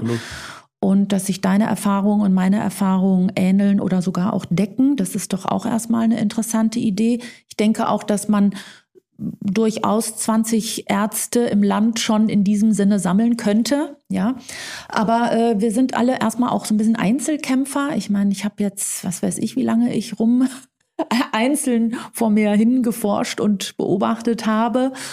Mm, und da möchte ich auch mal was Positives vielleicht über Social Media sagen. Also Absolut. ich glaube, dass die Bücher nicht so viel äh, Verbreitung gefunden hätten, wenn ich hier nicht auch versucht hätte, gut zu kommunizieren oder ja. meinetwegen auch ein bisschen Wissen äh, zu ver ver verbreiten. Erstmal so. Also nicht verzagen, nicht sofort ohnmächtig werden, wenn es kompliziert ist. So ist es. Lesen, dafür haben wir, du ja auch, ein bisschen was geschrieben. Es gibt auch noch drei, vier andere gute Bücher, je nachdem, was einen interessiert. Und es ist eben nicht in Ordnung, einfach mal eben zu erwarten, dass jetzt über Instagram einen jemand rettet. Das geht nicht. Das ist ähm, unmöglich. Du hast gerade so das Wort Schaden in den Raum geworfen. Welcher Schaden? Ähm, es wird ja im Moment immer wieder in den Medien und Co. darüber geredet, dass Nahrungsergänzungsmittel, Nährstoffe, wie man es auch nennen möchte, dass sie eigentlich oft mehr schaden können. Wie stehst du dazu? Ich will ja jetzt gar nicht ganz tief rein, weil wir hatten ja tatsächlich kann man ja auch sagen, ähm, als Idee eigentlich zuerst, dass wir uns so einen Artikel nehmen und diesen Artikel so ein bisschen auseinanderpflücken und darüber reden. Das ist aber so aufwendig geworden. Ich glaube, wir haben jetzt irgendwie ein, ein Dokument, ich habe es ja eben gezeigt, von knapp 60 Seiten schon aufgearbeitet. Und ich finde das, glaube ich, auch den falschen Schritt, dass wir ja jetzt irgendwie über die Zeitung, über den Autor oder die Autorin sprechen, die das geschrieben hat, weil das wäre, finde ich, wieder der falsche Schritt, dahingehend was zu verändern. Ich möchte jetzt erstmal den Weg suchen und gucken, ob ich sie oder ihn vielleicht in den Podcast kriege und mit ihr oder mit ihm über das Thema rede, weil wir haben das so detailliert aufgearbeitet und ich bin bei ganz, ganz vielen Facetten bin ich anderer Meinung und ich bin vor allem der Meinung, dass das ganz oft ganz, ganz viel Angstmacherei ist. Und die Headline ist ja immer oder fast immer Nahrungsergänzungsmittel schaden oder können schaden mal so zwei, drei Takeaway-Sätze. Ich weiß, zwei Sätze fallen dir schwer, aber zwei, drei Takeaway-Sätze. Also erstmal fände ich vielleicht doch gut, wenn wir in der Medizin nicht mehr das Wort Nahrungsergänzung benutzen würden, oh. weil es tatsächlich auch in den Medien irgendwie sowas wie missbraucht worden ist. Ich verrate, und, ich verrate jetzt was. Und ja. Wir haben bei uns in der Akademie hieß das Modul 8 hieß ähm, vorher Nahrungsergänzung und Nährstoffe und nachdem ich dein Buch gelesen habe, mhm habe ich das Modul umbenannt in Nährstoffmedizin. Ja, das finde ich gut. Also Nährstoffmedizin, Hormonmedizin ähm, oder Hormonwissenschaft, Ernährungswissenschaft, Nährstoffwissenschaft, das fände ich viel bessere, seriösere und einfache deutsche Worte. Auch Mikronährstoffe. Ich weiß, dass man damit meint ähm, Mi Ministoffe, aber das, was man therapeutisch ja dann macht, ist nicht Mikro, sondern wirklich auch bisschen voluminös unangenehm.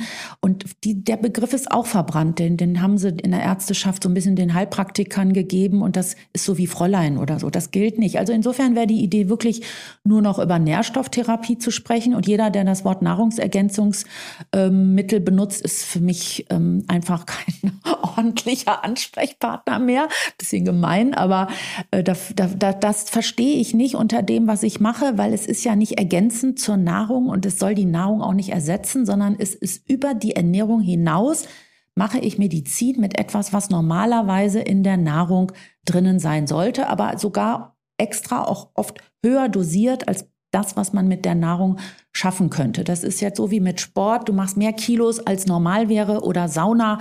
Du machst mehr Temperatur als normal wäre, um etwas vielleicht zu bewirken, um einen Reiz zu setzen oder eine Wirkung zu erzeugen.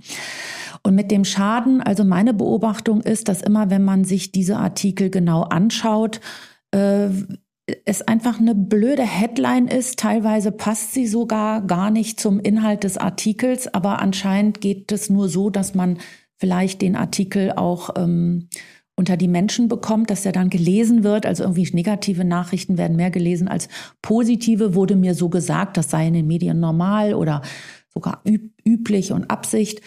Oft werden da drin dann auch Dinge beschrieben, die haben dann mehr so mit wirtschaftlichen Daten zu tun, dass vielleicht dann Unternehmen Gewinne machen, wenn eben in den Drogeriemärkten dann Nahrungsergänzungsmittel gekauft werden, als sei das etwas Schlechtes. Ich meine, die Autoindustrie freut sich, wenn sie Gewinne macht. Warum darf denn die Nahrungsergänzungsmittelindustrie keine Gewinne machen? Ähm, es, es ist halt nur die Diskrepanz, dass das von der Ärzteschaft nicht empfohlen wird und trotzdem ähm, gewinnen die immer mehr äh, an Umsatz.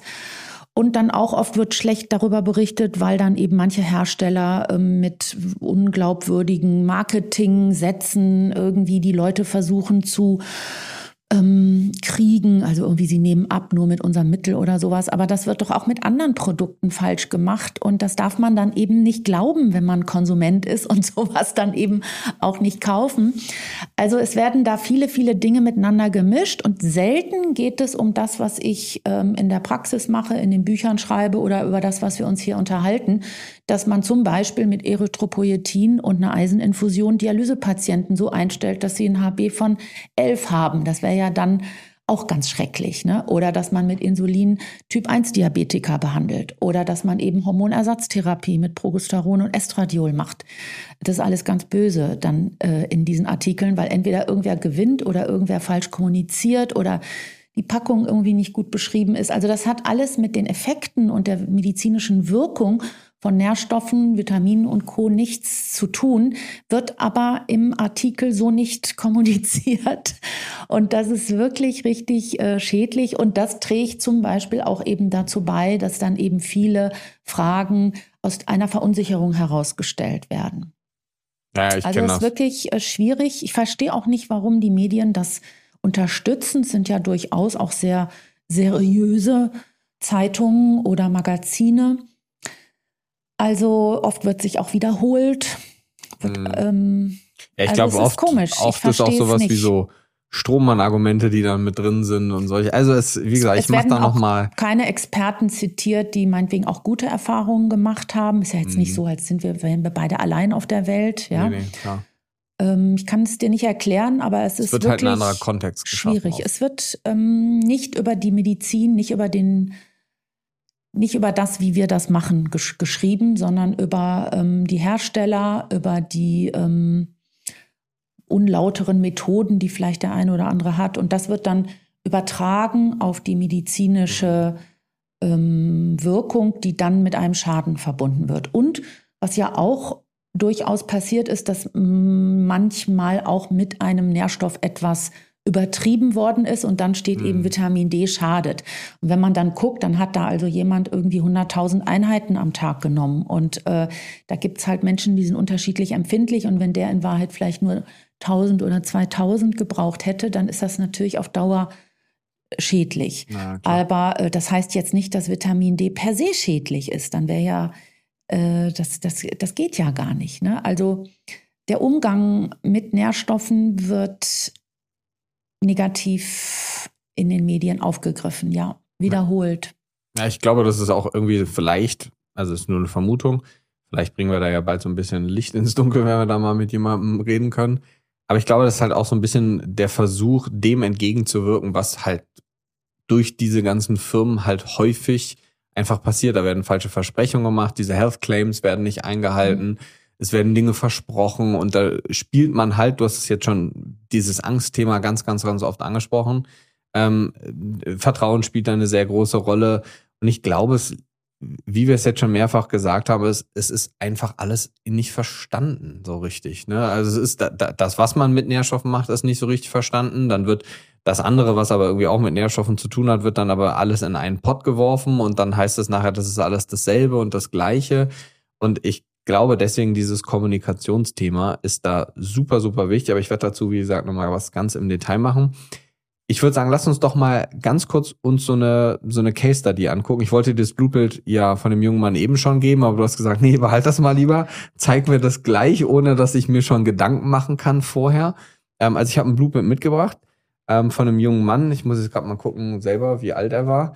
Ähm, ich glaube, er ist irgendwo knapp 90, 96 oder so war er geboren. Genau, 96 geboren. 27. Ähm, ist jemand, der sehr viel Sport macht, jemand, der präventiv hat, keine Probleme, keine Beschwerden mhm. und der wollte einfach mal ein großes, großes, großes funktionell medizinisch, nährstoffmedizinisches Blutbild machen. Wir blenden euch das Blutbild hier natürlich auch mal ein.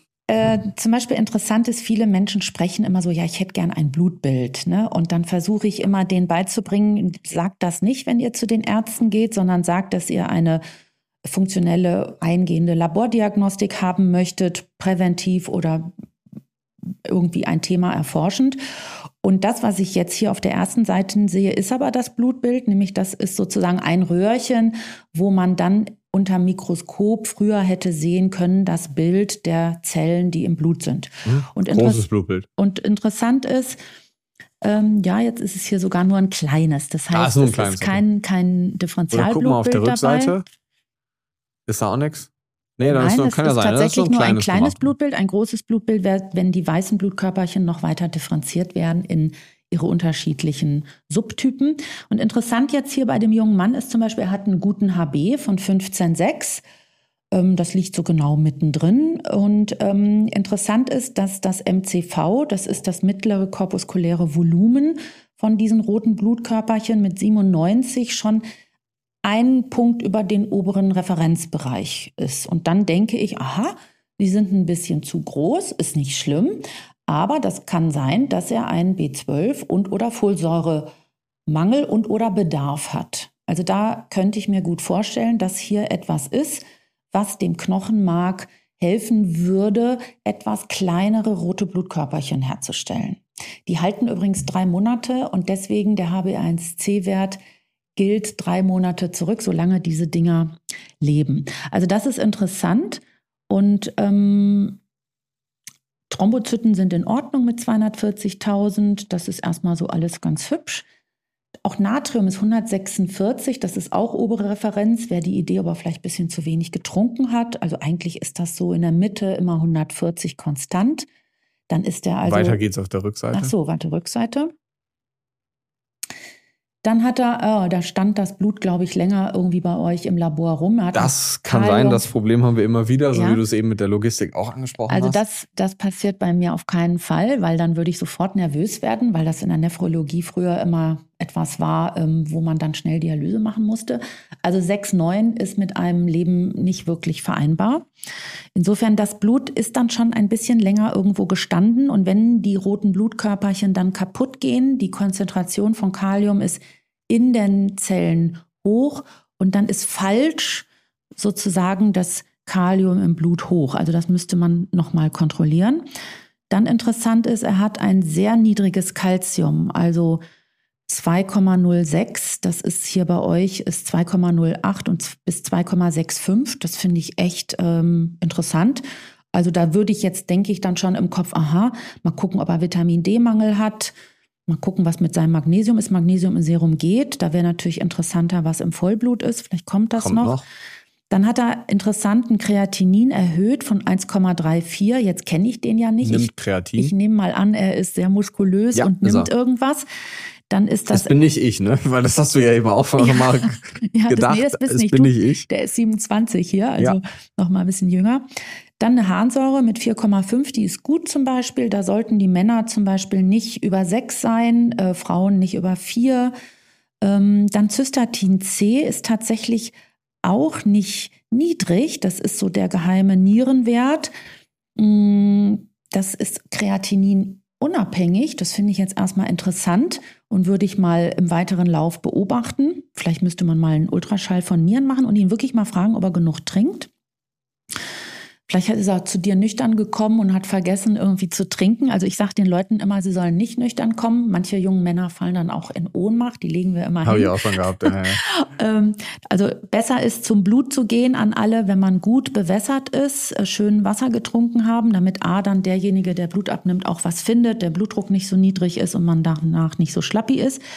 Dann ist interessant hier die Leberwerte. Da hat er eine GPT von 67. Das ist über der Referenz von 40. Das ist interessant, äh, verstehe ich nicht, ist jetzt nicht schlimm. In der Schulmedizin würde man sich aufregen, wenn das dreistellig wäre. Ne? Hast du viele Sportler bei dir? Mm, also bestimmt nicht so viele wie du. Ist bei Sportlern ganz oft. Jeder zweite.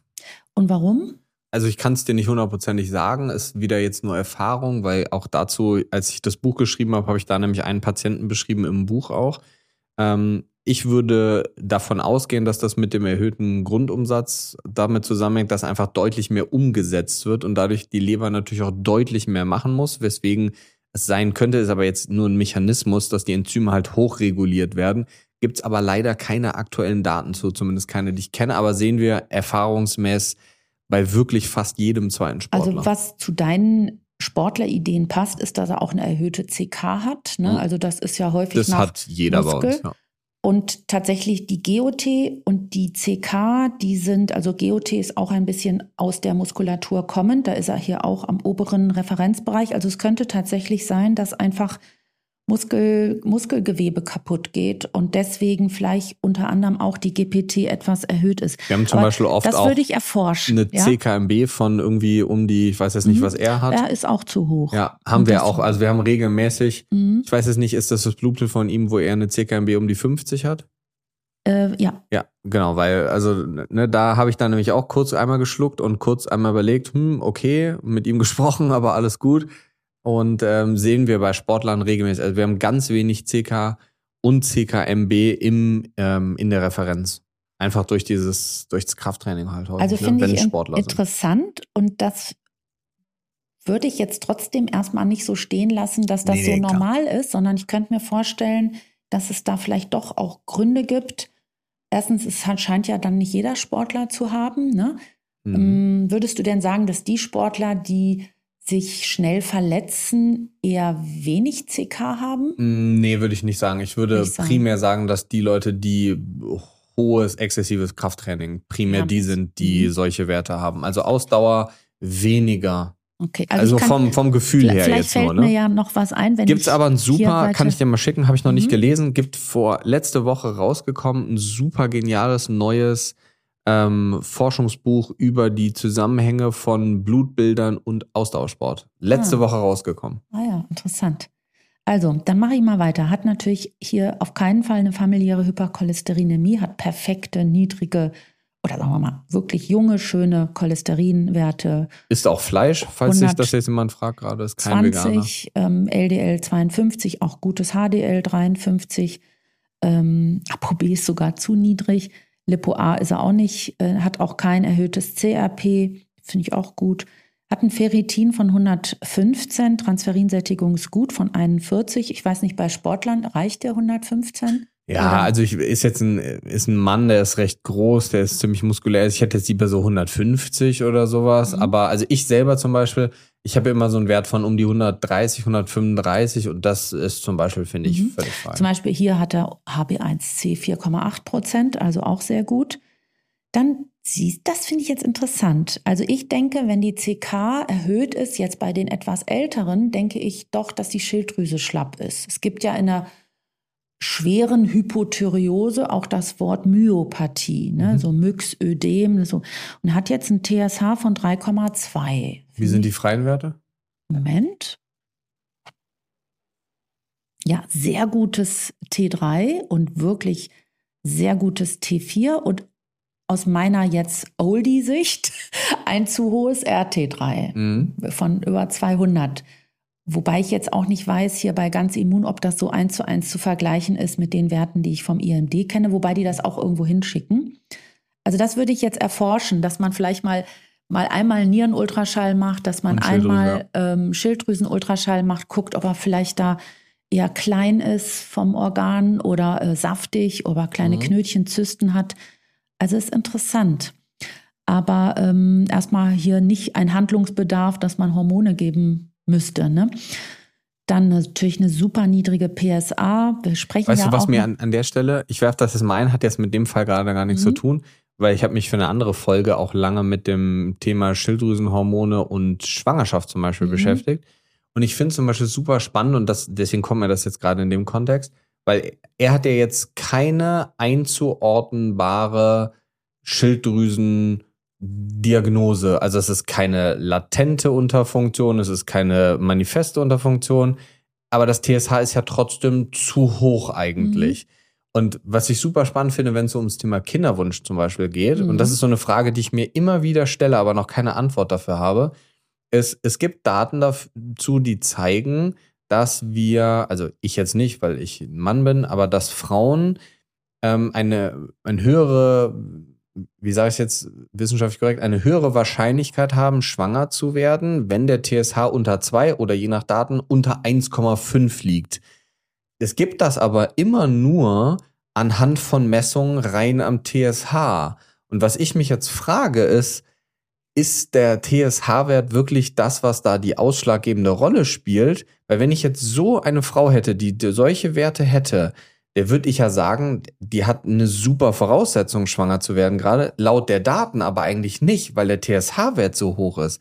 Es gibt aber keine Daten, die mir zeigen, wie das Thema Wahrscheinlichkeit Schwangers- oder Kinderwunsch, wie wahrscheinlich das ist, anhand der freien Werte FT3 und FT4. Diese Untersuchung gibt es so nicht, sondern das ist nur anhand von TSH-Wert Die gibt es auch für andere Menschen nicht. Und also das finde ich echt es, schwierig. Es wird viel zu sehr in der klassischen Medizin sich auf das TSH allein gestürzt. Und das mag ja ein ganz guter Wert sein bei vielleicht noch Schilddrüsengesunden, um meinetwegen die rauszufischen, die 10 oder so haben. Meinetwegen auch Neugeborenen-Screening macht mhm. man sowas. Aber ich finde schon lange, dass das kein Wert ist, zum Beispiel unter Therapie, auf den ich mich verlassen mhm. kann. Äh, das wird aber immer noch so in der Praxis draußen gemacht. Also ja. die Hausärzte machen nur TSH und meinen dann, dass das die Wahrheit sei. Und tatsächlich, ich finde es ein absolutes Muss, dass man zur Abklärung der Schilddrüsenfunktion unbedingt die Hormone misst, nämlich T3, T4 und in Wahrheit auch das RT3. Und bei dem könnte man zum Beispiel auch mal die Antikörper machen. Ich meine, ist Natürlich jetzt bei Männern eher selten. Aber ähm, das finde ich, mache ich, finde ich, ist so routinemäßig. Ist tatsächlich in der Leitlinie, ähm, in der aktuellen drin. Leitlinie auch nicht drin. Ist nicht drin. So, nee. da wäre sogar Antikörpermessen nur drin, wenn ähm, das TSH erhöht ist, das mhm. FT4 erniedrigt ist, mhm. dann würde man Antikörper genau. messen. Ja. Wäre ja da tatsächlich ja. jetzt nicht der Fall. Mm, dann hat er ja als nächstes, hat er halt echt super Gesamteiweiß, mhm. hat einen sehr guten Omega-3-Index wo sind also, da? Da hat er so 10,5 Prozent. Mhm. Also von mir aus kann man auch ruhig 12 haben. Im Schnitt haben Menschen, der muss substituieren. Nicht, ja, der substituiert. Der auch. substituiert, weil nämlich alle, die nicht substituieren und vielleicht auch ein bisschen fleischlos essen würden, die haben dann eher so 5 Prozent. Ich habe auch schon 3 Prozent. Ich hatte schon 2, noch was. Mhm. Dann interessant, ich, ich, sehe auch, dass er ein paar Mineralien nimmt, also hat wirklich ein sehr gutes Selen mit 160 im Vollblut. Dann hat er ähm, tatsächlich auch im Vollblut einen Kalziummangel. Also das wäre jetzt auf jeden Fall was, was ich ihm ans Herz legen würde, vielleicht doch zusätzlich zu nehmen. Was würdest du da machen? Also ist nicht welches Präparat, naja, ihr, sondern. Ihr habt ja sicherlich Dosierung. auch nochmal Vitamin D. Ja, das mhm. ist da. Da ist er eigentlich schon ganz gut eingestellt. Vielleicht steigert man das nochmal und dann würde ich schon 1000 Milligramm mhm. Calcium. Nein, ich sage jetzt keine Firma, mhm. sondern ähm, in Wahrheit ist tatsächlich auch, bin ich bei Calcium sehr leidenschaftslos. Hauptsache Calcium. Das mhm. könnte auch etwas aus der Drogerie sein. Mhm. Und da ist eher das Problem, dass das groß ist und dass dann die Menschen ähm, sich überlegen müssen, die Tabletten sind groß, Schaffen die das? Wollen sie ein Pulver oder eine Tablette oder eine Kautablette oder so? Ist eher so ein bisschen die Form der oralen Aufnahme, die da das Problem darstellt. es kann auch sein, dass er vielleicht mehr braucht, muss man mal gucken. Mhm. Dann, ähm, Wie lange würdest du das jetzt nehmen und dann wieder nachmessen? Also, wenn ich wenn Geld kein Problem ist und die Termine auch nicht, dann finde ich schon alles nach so drei, vier Monaten interessant. Mhm. Gerade bei so jemandem, der sagen jung mal so ist. Zehn, zwölf Wochen. Ja, dann passt das doch auch gut, ne? Also gerade so jemand, der jung ist, der setzt schnell um und man, glaube ich, sieht schnell Veränderungen. Ne? So, dann ähm, hier der nächste Zettel hat ganz gut Vitamin B12, substituiert er bestimmt auch. Und er hat äh, tatsächlich doch auch ein ganz gutes B Vitamin D. Da haben die hier andere Einheiten. Ich denke mal, das sind 50 ähm, in meinen Nanogramm pro Milliliter. Nanogramm müsste da aber auch drauf sein. Da, ah, stimmt, das ist 50 ja. darunter, ja. Äh, und da finde ich schon, dass er ruhig 60, vielleicht auch 70 haben dürfte. Und mhm. das 25, 1,25 OH-Vitamin D ist mit 46 ein bisschen erhöht. Was ich deswegen Calcium sinnvoll. Bohr, finde ich, fehlt vielleicht hier mhm. noch, ist vielleicht auch für so junge Männer nochmal mhm. interessant.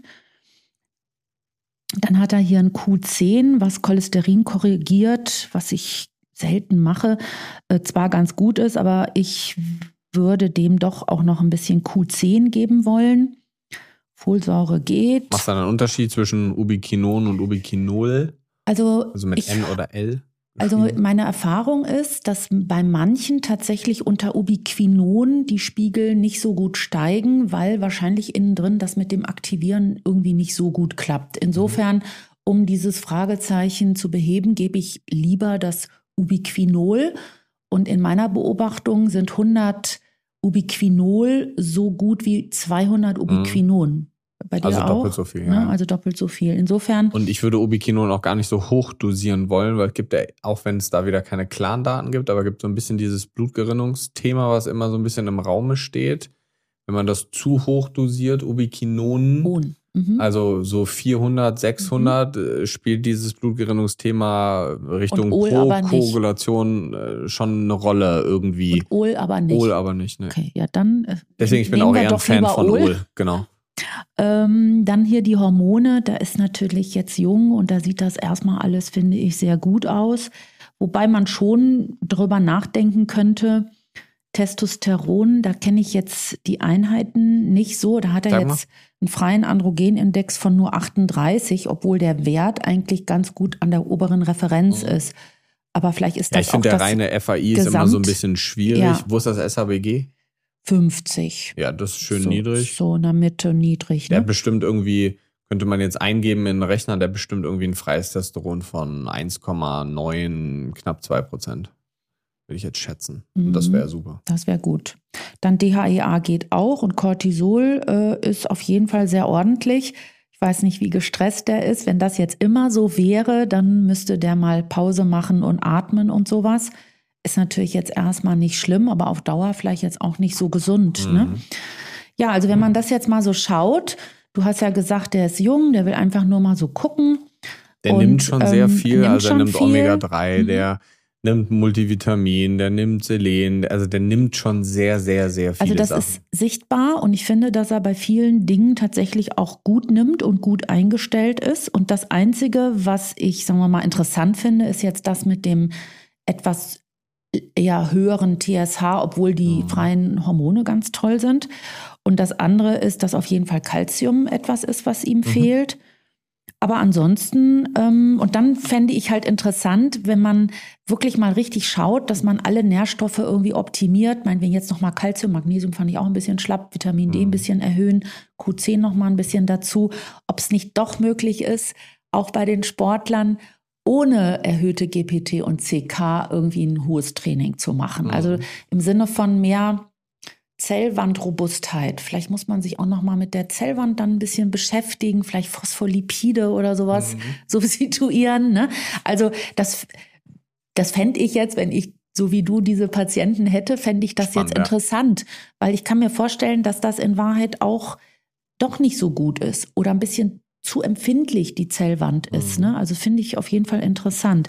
Ja, aber so, so kann man das machen und in Wahrheit, ich finde, selbst wenn das jetzt ganz immun ist, kann man eigentlich doch jetzt mit dem blauen Buch hingehen und sich zumindest eine Orientierung holen, ja. wie man vielleicht aus der Gesundheit heraus funktionell lesend ähm, diese Werte nochmal mehr bewertet, um sie dann nochmal mit mehr Sicherheit in eine therapeutische Konsequenz zu bekommen. Also es ist nicht so leicht, finde ich, andere Labore dann vielleicht zu vergleichen, aber es ist aber nicht, bei einer kann man ja auch so ineinander umrechnen. Ne? Ja, so, ähm, da gibt es wirklich im Internet viele äh, so Tabellen, wo man mhm. umrechnen kann, wenn die Einheiten nicht passen. Dadurch, dass man hier die Originalbefunde hat, die immer die Referenzbereiche ja auch angeben, hat man ja auch zu jedem Wert immer eine Orientierung, ja. wie im Verhältnis zur Referenz der Wert ist. Und das wäre auch etwas, das sich die Patienten wirklich angewöhnen, sich von den Ärzten nicht nur so diese Praxissoftware-Ausdrucke mhm. geben zu lassen, wo dann also in alphabetischer Reihenfolge total durcheinander irgendwelche Zahlen aufge aufgelistet sind, ohne Referenz, weil das sind deren Daten, erst recht, wenn sie sie bezahlt haben. Ne? Und aus einem Originallaborbefund kann man wirklich sehr, sehr, sehr viel mehr herauslesen und es auch ordentlicher und nicht ganz so durcheinander ja. in der Auflistung. Ne? Ja, perfekt. Ja, also interessant. Und ich hoffe, dass ähm, mehr, noch mehr Menschen irgendwie in die Pötte kommen und natürlich trotzdem auch immer wieder die Ärzte etwas ähm, vielleicht geärgert, gequält und infiziert und vielleicht auch begeistert werden, sodass wir beide nicht mehr so allein sind. Ja, absolut, absolut. Erstmal vielen, vielen Dank. Ähm, was mich jetzt noch total interessieren würde, ähm, wenn du es wenn sagen magst, wenn nicht, mhm. dann auch völlig fein. Ähm, Wird es ein drittes Buch geben? Tatsächlich, ich hätte jetzt nach dem zweiten einfach weiterschreiben können, nochmal mehr vielleicht Labor erklären, aber ähm, das erstens, ich musste mich, glaube ich, erstmal jetzt ein bisschen erholen und zweitens, glaube ich, warte ich jetzt auch nochmal so ein bisschen länger ab, wohin es vielleicht so von den Bedürfnissen hingeht. Ich denke schon, dass ein Laborbuch nochmal interessant wäre, aber das ist auch, macht auch jetzt nicht so Spaß. Also mir macht schon Spaß, auch dann so Prosa zu schreiben. Ne? Ähm, ich denke mal, das ist jetzt nicht ausgeschlossen. Aber im Moment will ich jetzt eher so aus diesen beiden Büchern, die Fragen sind jetzt wirklich die therapeutische Umsetzung für die Menschen ist schwer. Das heißt, es braucht jetzt mehr Verbündete.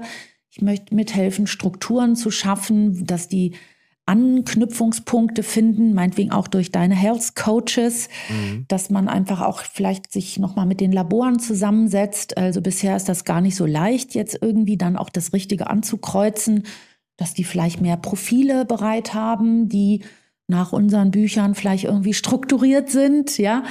Ähm, also ich glaube, dass das jetzt der nächste Schritt ist, dass man erstmal mehr die äh, ähm, ja die Strukturen draußen so in die richtige, in, das, in, in, in richtig beeinflusst, dass die Menschen, die Nährstofftherapie und auch Hormontherapie nutzen wollen, irgendwie mehr Möglichkeiten haben, auch Hilfe zu bekommen. Ja, perfekt. Das glaube ich ist wichtig. Wunderbar. Elena, dann vielen, vielen Dank für deine Zeit. Ja, War ja dann doch jetzt länger als viel, gedacht. Vielen Dank. Ähm, vielen Dank, vielen Dank für die Arbeit, die du machst. Und ähm, Falls die Leute dich finden wollen, die können sich natürlich die zwei vorherigen Podcast-Folgen, glaube ich, die wir schon aufgenommen haben, sehr gerne natürlich anhören. Aber wo finden die Leute dich sonst? Naja, ich bin ja in Berlin lebend und arbeite da auch in der Praxis. Ähm, ich habe auch mittlerweile eine Kollegin eingearbeitet, die mir hilft. Aber die Wahrheit ist, dass wir völlig überfordert sind, auch die ganzen E-Mails und Anfragen gar nicht alleine bewältigen können. Insofern kann man mich jetzt nicht sofort irgendwie als Ärztin zu Rate ziehen. Insofern wäre echt mein Wunsch vor Ort einfach sich Verbündete zu suchen, ob das die Apotheker sind, die Heilpraktiker, Coaches, Hausärzte, Fachärzte, Freunde, die Medizin studieren, Labore. Also es gibt viele Möglichkeiten und ich kann nicht jeden Einzelnen irgendwie abholen. Deswegen habe ich mir die Mühe gemacht, meinetwegen jetzt auch hierher zu kommen, mit dir zu sprechen, Bücher schreiben, Podcasts. Ich meine, das machen wir alles in unserer Freizeit. Ja, ja? absolut. Also ich habe wirklich noch einen richtigen Job nebenher und äh, der ist eigentlich Praxis. Und das mache ich alles äh, ja, nebenher im Prinzip noch. Ne? Ja, ich kenne das. Ich kenn das. Kennst okay. du auch. Elena, dann vielen, vielen Dank für deine Zeit und äh, dann bis zum nächsten Mal. Gerne. Ja, danke. Hat mir auch Freude gemacht.